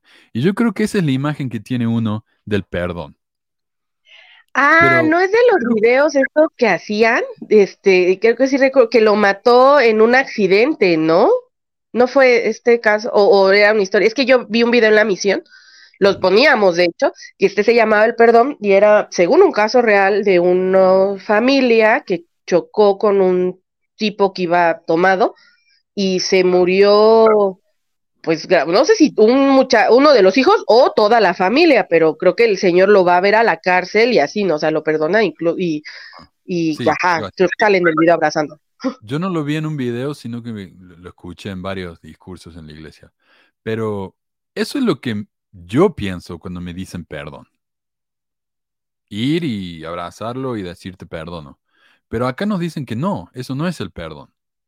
El perdón es simplemente no seguir obsesionado con eso y dejarlo ir.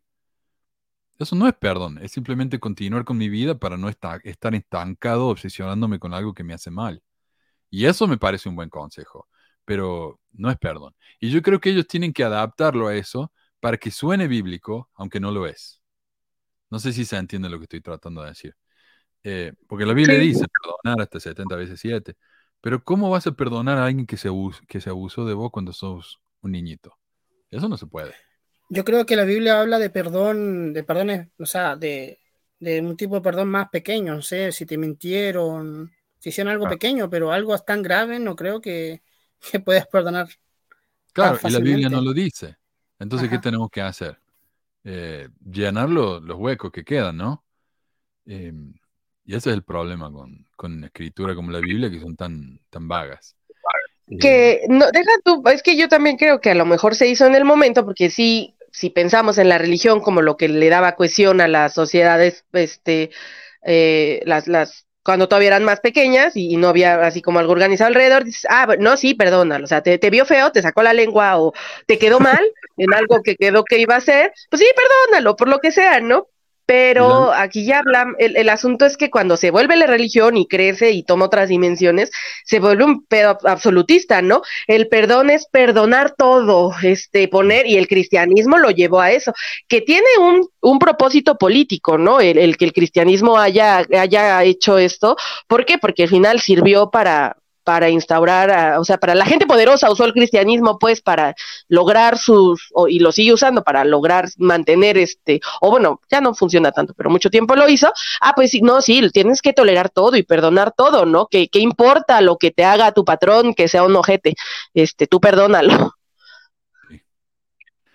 O sea, que donde ya hay abusos estructurales, es el asunto. No es lo mismo un abuso tú a tú, o sea, una confronta un problema de, en- entre iguales, que un abuso cuando ya es estructural o cuando ya viene de... em, o, o estructural, no sé si sea la palabra, porque es como de un padre o de alguien y que tú estés, seas un niño, o sea, no es lo mismo entre personas adultas que eh, entre un niño o en este, o en este caso eh, un estado, una iglesia, ¿no? Algo ya que va por encima de tus posibilidades.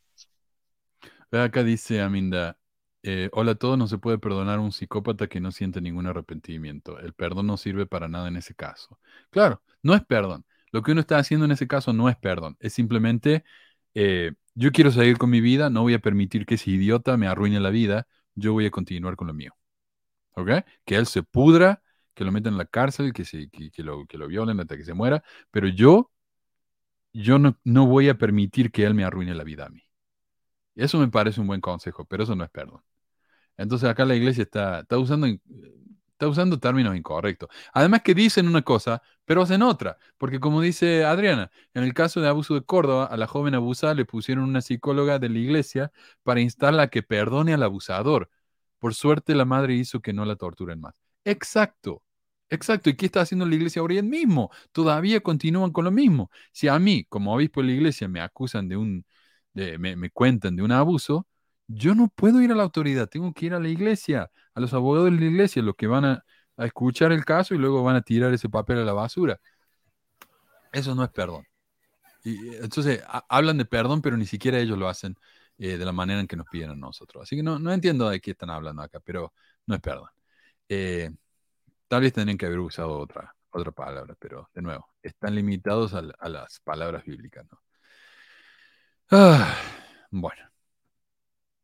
Ya, ya, yo ya estoy. A ver, ¿tenemos algún comentario que valga la pena acá? Me imagino que todo. Henry dice, tenía una maestra de preparación para el templo que contaba experiencias sobrenaturales, como que una vez se quedó dormido en el salón celestial y cuando despertó estaba en los jardines del templo. Ah, No se quedó, no se quedó dormida, habrá fumado algo esa niña, esa o hermana. alguien la sacó. O alguien para la sacó. Capaz que roncaba mucho. en- en- Ángeles la llevaron sobre su lomo. Roncaba mucho en el salón celestial. los ángeles que se llaman la, la seguridad del templo, sí. Eh, qué bueno. Yo no, yo nunca escuché a nadie que haya tenido experiencia espiritual en el templo. Sé que no conozco a nadie espiritual, no sé. Eh, pero bueno, de nuevo, gracias a todos los que han donado, los que han participado. Una, una anécdota que me pasó en Cochabamba. Dale. Estaba, estaba con una eh, delegación de Arica. Ya entramos a, al- a hacer las cosas del templo. Después volví y no estaban mis cosas. Me lo habían robado Mm. todo. Así que También se lo llevaron los ángeles. también los ángeles se robaron. Es que ahora entendí, po, los ángeles se llevaron mi ropa. Y, y bueno, ¿por También. qué hay locker con candado en el, en el templo? Porque No, saben no, no, no, no hay con Para que los ángeles candado, no se roben las no. cosas. no hay Habrán, con ¿no? candado, o sea, no, o sea, en Cochabamba había, había, pero sin llave, era, se cerraba normal. Eh, Tú lo cerrabas y listo, no, no tenían llave. Acá sí tienen llave. Eh, ya no sé ahora. Sí, aquí en la Ciudad de México también ten- tienen o tenían llave. Y la llave estaba en una de esos. eh, agu- eh, ¿Cómo se llaman esas agujas? Sí, que- era, eran como en naranja, ¿no? y te lo puedes poner en la, en la ropa para que no se te pierda la llave. Yo no encontré nada en mi, en mi locker, Uf, así que eso. sí. Bueno. Eh, yo no, yo no recuerdo ninguna experiencia interesante del templo. Siempre fui tan aburrido. A mí me gustaba ir cuando era mujer joven a los bautismos vicarios, pero a platicar. Sí, porque era estar sentada media hora ahí en lo que pasaban y platicando. Oh, mira, Martín dice, creo que yo fui a ese viaje con esa delegación de Carlos, recuerdo ese robo. Mira, Sí, parece que sí. está bien. Bueno, ya estamos por hoy. A ver, eh, muchas gracias de nuevo a todos por comentar, por sus donaciones. Yo- disculpen si no vi sus donaciones cuando las puso Carlos en la pantalla, pero eh, sepan que estoy agradecido. Son todos sacerdotes. Eh, acá estoy yo como el, el Gibson ese. Si quieren Tenemos, tenemos más sacerdocio activo que en la iglesia. Tenemos muchos sacerdotes. tenemos nuestra propia Señora y Salvadora que está viva y entre nosotros. Así que ahí está, tomen esa. Bueno, gracias Meli, gracias Carlos y gracias a todos. Eh, nos estamos viendo entonces la semana que viene. Cuídense, ¿eh? pórtense bien o no, como quieran. Saludos, cuídense. Bye.